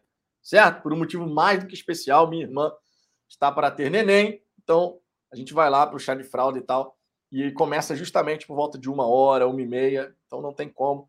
Nesse sábado, a resenha vai ser só às 22 horas. Mas domingo vai tem. Ser... Domingo tem. Não, tem, 22 tem horas tem pré-jogo, amigo. É, 22 horas tem pré-jogo de Botafogo e é. Vasco. Então, nosso encontro vai ser às 22 horas no sábado. E no domingo também, às 22 horas após o jogo entre Vasco e Botafogo, certo? Aí responde o Vinícius aí, Vitor. Vitor Ricardo, o que é mais vergonhoso? Cair, subir no tapetão ou cair e não subir? Cair, subir é. no tapetão. Tem, tem uma dívida aí, né? Tem uma dívida para ser paga. É, é. Cair, subir no tapetão, mas eu acho mais vergonhoso. Pagam, né? É, é Cair e é, não subir é do esporte. É. Cair e não subir é do esporte. Cair não, subir no esporte tapetão... não, cara. É do Vasco. Cruzeiro. Não é do esporte. Do esporte também que já aconteceu com isso. É, do, é mais do Vasco, do Cruzeiro. Mas a gente, a gente tem a. Eu acho mais vergonhoso. Cair e subir no tapetão fica uma mancha é. na história do. Não, dá para falar. A gente já não caiu. que cair e não subir. A gente já não caiu também por tapetão. O negócio lá do Sandro Hiroshi, a gente se livrou por um. Né? Tudo bem que não estava errado, mas era tapetão também. É, quando envolve tapetão, eu, eu não gosto. Automaticamente já sobe, pô, já vai para o primeiro lugar, porque é muito feio, né, cara? É muito feio você se valer de, de ajuda externa para encobrir a cagada que você fez no campo. O que tem que valer é o que está no campo, pô. É, e no, no futebol brasileiro era prática comum. É, não, e, sempre e o pior. Que um grande, sempre que um grande se complicava, é, não, soltava, porra, só, porra, abria champanhe e tudo, vergonhoso. vergonhoso. Abria champanhe e tudo, é verdade, cara. Vergonhoso, Caralho, vergonhoso. A década de 90 teve é, cada não, coisa. Cara, o cara não se contentava de ser um babaca, ele gostava de comemorar o fato de ser um idiota. Aí, irmão, é, é o combo, é o combo. Botafoguense querendo usar o Vasco, já é demais. Pô, cara, se ficaram na Série B, a gente tem que zoar mesmo. É, cara, desculpa, mas é. aí é normal. Se fosse ao contrário, a gente já tá tendo que aturar. Aí, tá vendo? Não subiu, mas a gente subiu sendo campeão e vocês ficaram. Então tem que aturar mesmo. Tem que aturar mesmo, é. O momento do Vasco é o Vasco ficou na Série B e, na minha opinião, corre um seríssimo risco de continuar na Série B. Porque é, vai ser uma Série B daquelas. Vai ser uma Série B daquelas. Mais difícil não, do que ano passado. Ô, ô Vitor, tem o Bruno Nazário lá, Vitor. Ah, é verdade, é verdade. Você tá esquecendo Nazário, o Nazário. O Bruno Nazário vai resolver tudo, amigo. E tá chegando porra, o destaque da Série B, o Luiz Henrique. Luiz Henrique. Cara, essa daí eu não entendi, não. Essa daí ele, eu não entendi. Nem não. ele entendeu, Vitor. O Vasco Como assim o cara quer me contratar? Ele me viu jogando no Botafogo, porra? não dá, não. Essa daí foi foda mesmo. Não dá, não. É... Aqui, ó. O Vasco não pode nunca ficar. Essa frase é eterna, meu irmão. O Vasco não pode nunca ficar atrás desse time limitadíssimo do Botafogo. É um crime, cara. Essa frase é eterna, tá sempre guardada agora na, na história do clássico. Na história do clássico. Ô, agora, Pedro, Ricardo. Rapidinho, só, só o Pedro falou a diferença aí de tapetão e virada de mesa. Cara, eu sou contra os dois. Eu sei que tem a questão do regulamento, não sei o quê, mas às vezes os caras fazem uma manobra para entender o regulamento de um jeito e busca pelo em ovo, sabe? É, nem sempre é, é, apenas por conta de regulamento, sabe? Tem sempre uma razão política, encaixa alguma coisa. É, para mim, o, Ou o campo, alguém faz algum movimento é, é, pois é, pois é. Para mim, o campo ele tem que mandar na parada, entendeu? É, mas é minha. Em, em 2013, eu e Ricardo estávamos lá no Maracanã, uhum. naquele jogo Botafogo e Criciúma, despedida do Sidoff. A gente uhum. nem sabia que era despedida do Sidoff, né? Ficamos pertinho aí, do gramado, inclusive. A gente ficou pertinho do gramado. E calor do cacete. Quando, quando, acabou o jogo, que a gente viu pô, o Fluminense caiu. A gente celebrou o rebaixamento do Fluminense. Depois de todo aquele caso da portuguesa. Ah, foi feio, foi feio, foi feio até hoje ninguém sabe quem é que foi o culpado de fato, meu irmão. É, foi feio. Foi teve feio. coisa naquela, naquela história ali, teve. teve. Né? Aquilo teve. ali sem a menor de dúvida. Que teve, teve. É... Agora, o último destaque aqui, gente, é justamente o 11 provável do Botafogo, né? Não saiu ainda especificamente nenhum local o 11 provável, mas a gente conhece o time do Botafogo, dá para a gente chegar e armar um time aqui, um 11 inicial que a gente pode imaginar que vai a campo. No gol, Gatito Fernandes. Na lateral direita, Daniel Borges. Na zaga, Canu, Carly e Canu, né? Fazendo a posição correta. Na esquerda, o Jonathan Silva. Dá para a gente imaginar que a linha Dá, de dá, dá. Eu ia de Hugo, mas dá pra. Eu, eu gostaria de ver o Hugo jogando, mas acredito também que o, Vai, vai Anderson vai, manter o Jonathan Silva. Você tem na, na, na, na dupla de volante, você tem uma dúvida. Ele o vai Breno não está Barreto. machucado nem nada, né? Ele Então, vai entrar com o Barreto. eu acho que ele vai entrar com o Barreto. Eu acho que nessa partida ele vai Entra entrar com com o Barreto. Barreto e Breno. Barreto e Breno. Se ele botar Barreto e Fabinho, vai ser um sacrilégio, meu irmão. Porque o Breno não está machucado, ele teve só um problema é, gástrico e tal, passou mal, da, teve vontade ao banheiro, bom português. É, Não, bom, bom português, bom português. Teve uma caganeira, isso é um bom português, Tá porra. bom, então tá certo, tá certo. Porra, bom português. Bom Teve uma vontade de ir ao toalete do Cláudio. Porra, não. né? Porra, Quem vai ao toalete é o Cláudio, porra. Ele teve uma caganeira, porra. Mas assim, eu também acredito que o primeiro volante vai ser o Barreto nessa partida. E o Breno como segundo volante. Barreto e Breno. Acredito que vai ser essa dupla de volante. Mais adiante, tem uma dúvida mais adiante. Raí, Juninho. Eu não acho que ele vai com Raí. Eu também acho que ele não entra com Raí, não. Também acho Aí que a não. dúvida é: Juninho ou Felipe Ferreira que ele vai botar? Cara, assim, sendo muito pragmático, talvez ele coloque o Felipe Ferreira, porque é mais experiente, blá, blá, blá, blá. Mas eu colocaria o Juninho. Como eu já disse que colocaria, no- teria colocado no último jogo. É, eu gostaria de ter visto o Juninho jogar, É, mas sendo pragmático, pensando, tentando pensar como o talvez Anderson o Felipe pensaria, Ferreira venha. eu É, acho que ele vai colocar o Felipe Ferreira. Por é, ser um jogador mais experiente por se tratar de um clássico. É, eu não acho que ele ser. vai jogar a responsabilidade da armação para cima do do Juninho nem do Raí. É, eu também acho que não. É por isso, é, é mais ou menos isso mesmo. Assim, o Anderson ele é muito pragmático, né? Dito isso, talvez seja essa parada mesmo, Felipe Ferreira. Eu não gostaria de ver, porque, né, enfim. Teve É, eu aquela também- questão também que você trouxe do posicionamento, tanto dele quanto do Raí, ser algo orientado pelo Anderson também. De repente, amanhã ele solta um pouco mais o Felipe Ferreira, enfim, não sei. É, a galera tá falando que colocaria o Erisson junto do Matheus, o Cláudio falou aqui. Também tive Ah, o Rafael cara, Galdino, eu Se iria ele de Erisson. fizer isso, eu Se ele fizer isso, ele surpreende. surpreso. Eu vou ficar muito surpreso. Não é a cara do Anderson fazer isso, não. E ele surpreende até o adversário, tá?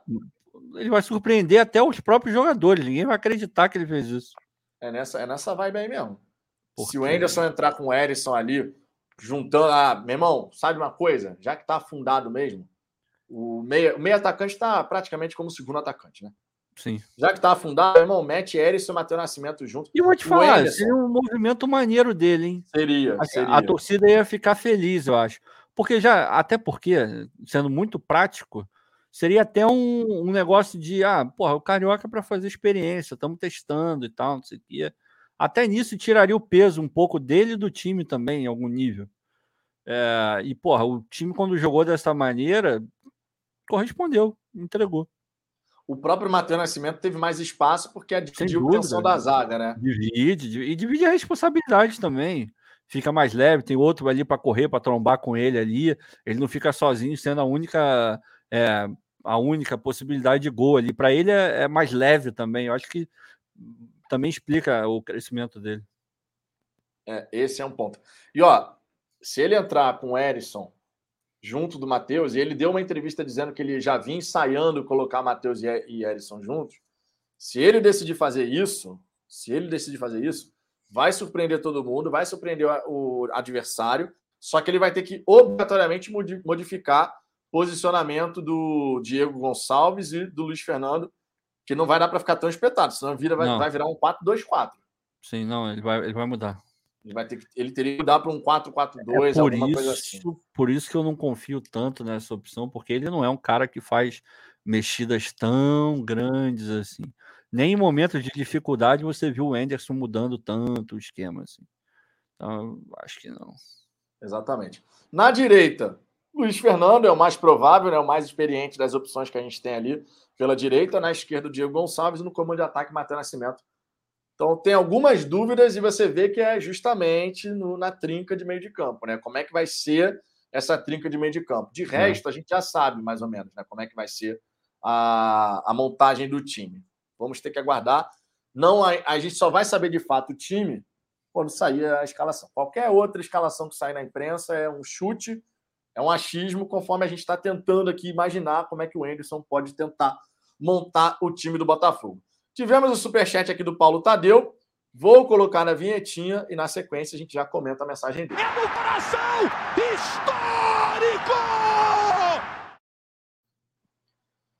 Não acho nada a ver Mateus Nascimento, comparar Matheus Nascimento com Mendonça. Vai se achar.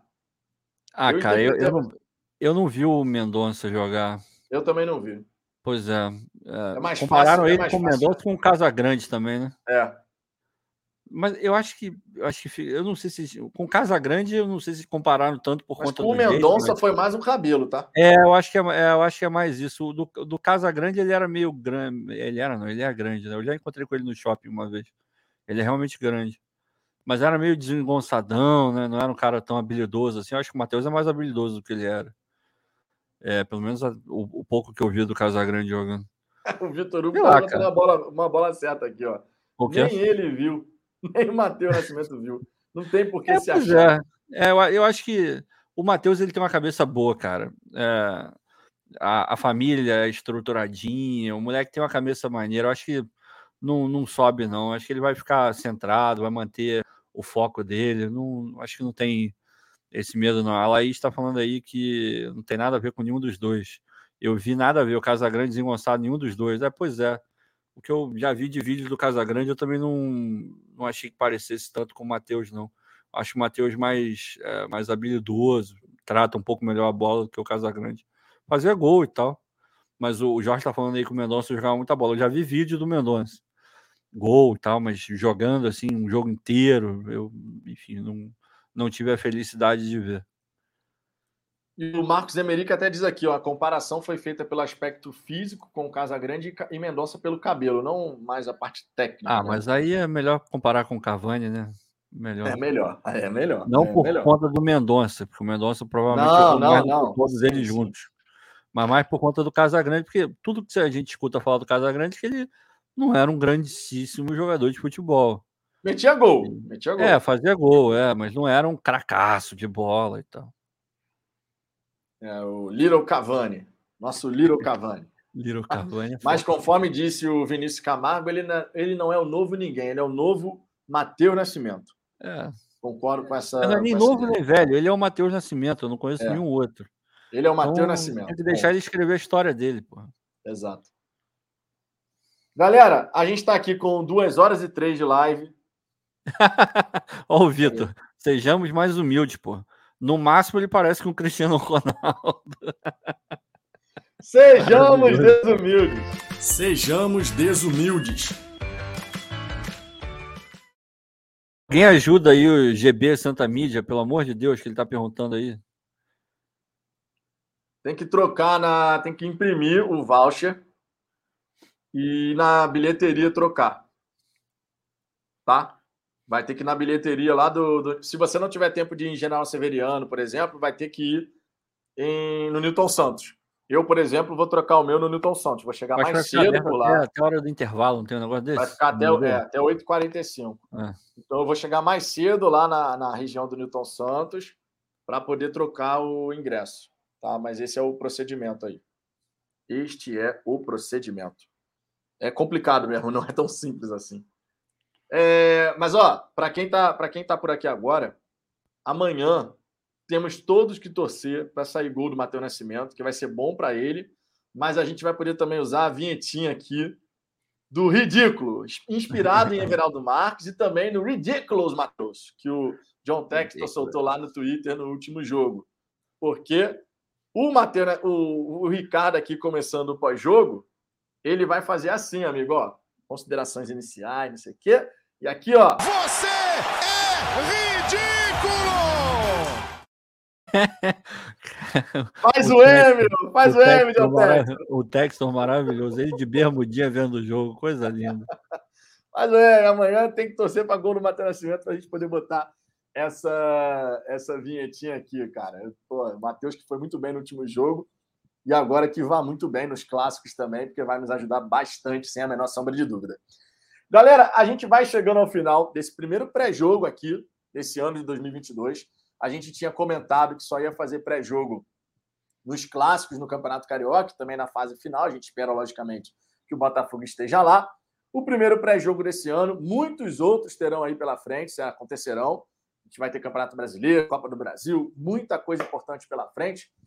E, obviamente, o que a gente espera é que a gente tenha uma grande vitória do Botafogo para a gente poder fazer mais um pós-jogo de vitória nessa quinta-feira. A gente vem fazendo pós-jogo de vitória de forma consistente, né, desde que o Enderson assumiu a equipe do Botafogo e que a gente possa, nessa quinta, novamente repetir a dose. Lembrando que amanhã, 13 horas, uma da tarde, na hora do almoço, a gente tem aquela resenha aqui de costume. Então já fica o convite a todos vocês para participar da resenha da hora do almoço e depois às 22 horas, pós-jogo, aqui no Fala Fogão. Ricardo vai começar os trabalhos aqui e depois a gente chega aqui para fechar toda essa avaliação junto de vocês, certo? É isso aí. Palavras finais, Ricardo? Não, não. Só torcer para que a gente faça um jogo legal amanhã, né? A gente se apresente bem, com a cabeça boa, com a mentalidade correta e que tenha jogo. A gente quer jogar futebol, ver os moleques crescendo, evoluindo e seguindo o propósito que a gente tem no Campeonato Carioca, que é de dar rodagem, de chegar pelo menos na semifinal. Se seguir essa, essa linha, tá, tá, tá feito já, tá bom. Não, não tem nada que cobrar além disso, não. E esperar para o Texas meter o, os jogadores bons de verdade para a Copa do Brasil Carioca. Tudo com muita calma, muito planejamento, ainda tem tempo, dá para fazer sem correria, sem nada, vai dar tudo certo. E vai começar por amanhã. Exatamente, que comece tudo certo por amanhã com uma vitória diante do clássico para a gente quebrar essa escrita aí de seis jogos sem vitória e seguir firme e forte na liderança do campeonato estadual. Uma vitória por 1 a 0 já recoloca o glorioso na ponta da tabela, certo? É isso Ó, aí. Laís Ribeiro, terapia, terapia Alvinegra, está com sessão extra hoje até as duas e meia da manhã. Então, se você quiser continuar falando de Botafogo, amigo, vai lá para o canal Terapia Alvinegra, porque lá a galera vai ficar até duas e meia da manhã, amigo. Então, cheguem lá no canal, que é um novo canal aí que vai falar sobre o Botafogo. Disposição, disposição, amigo, disposição. No mais, galera, ó, um beijão no coração de todo mundo, um abraço e amanhã estamos de volta, uma da tarde, certo? Fomos!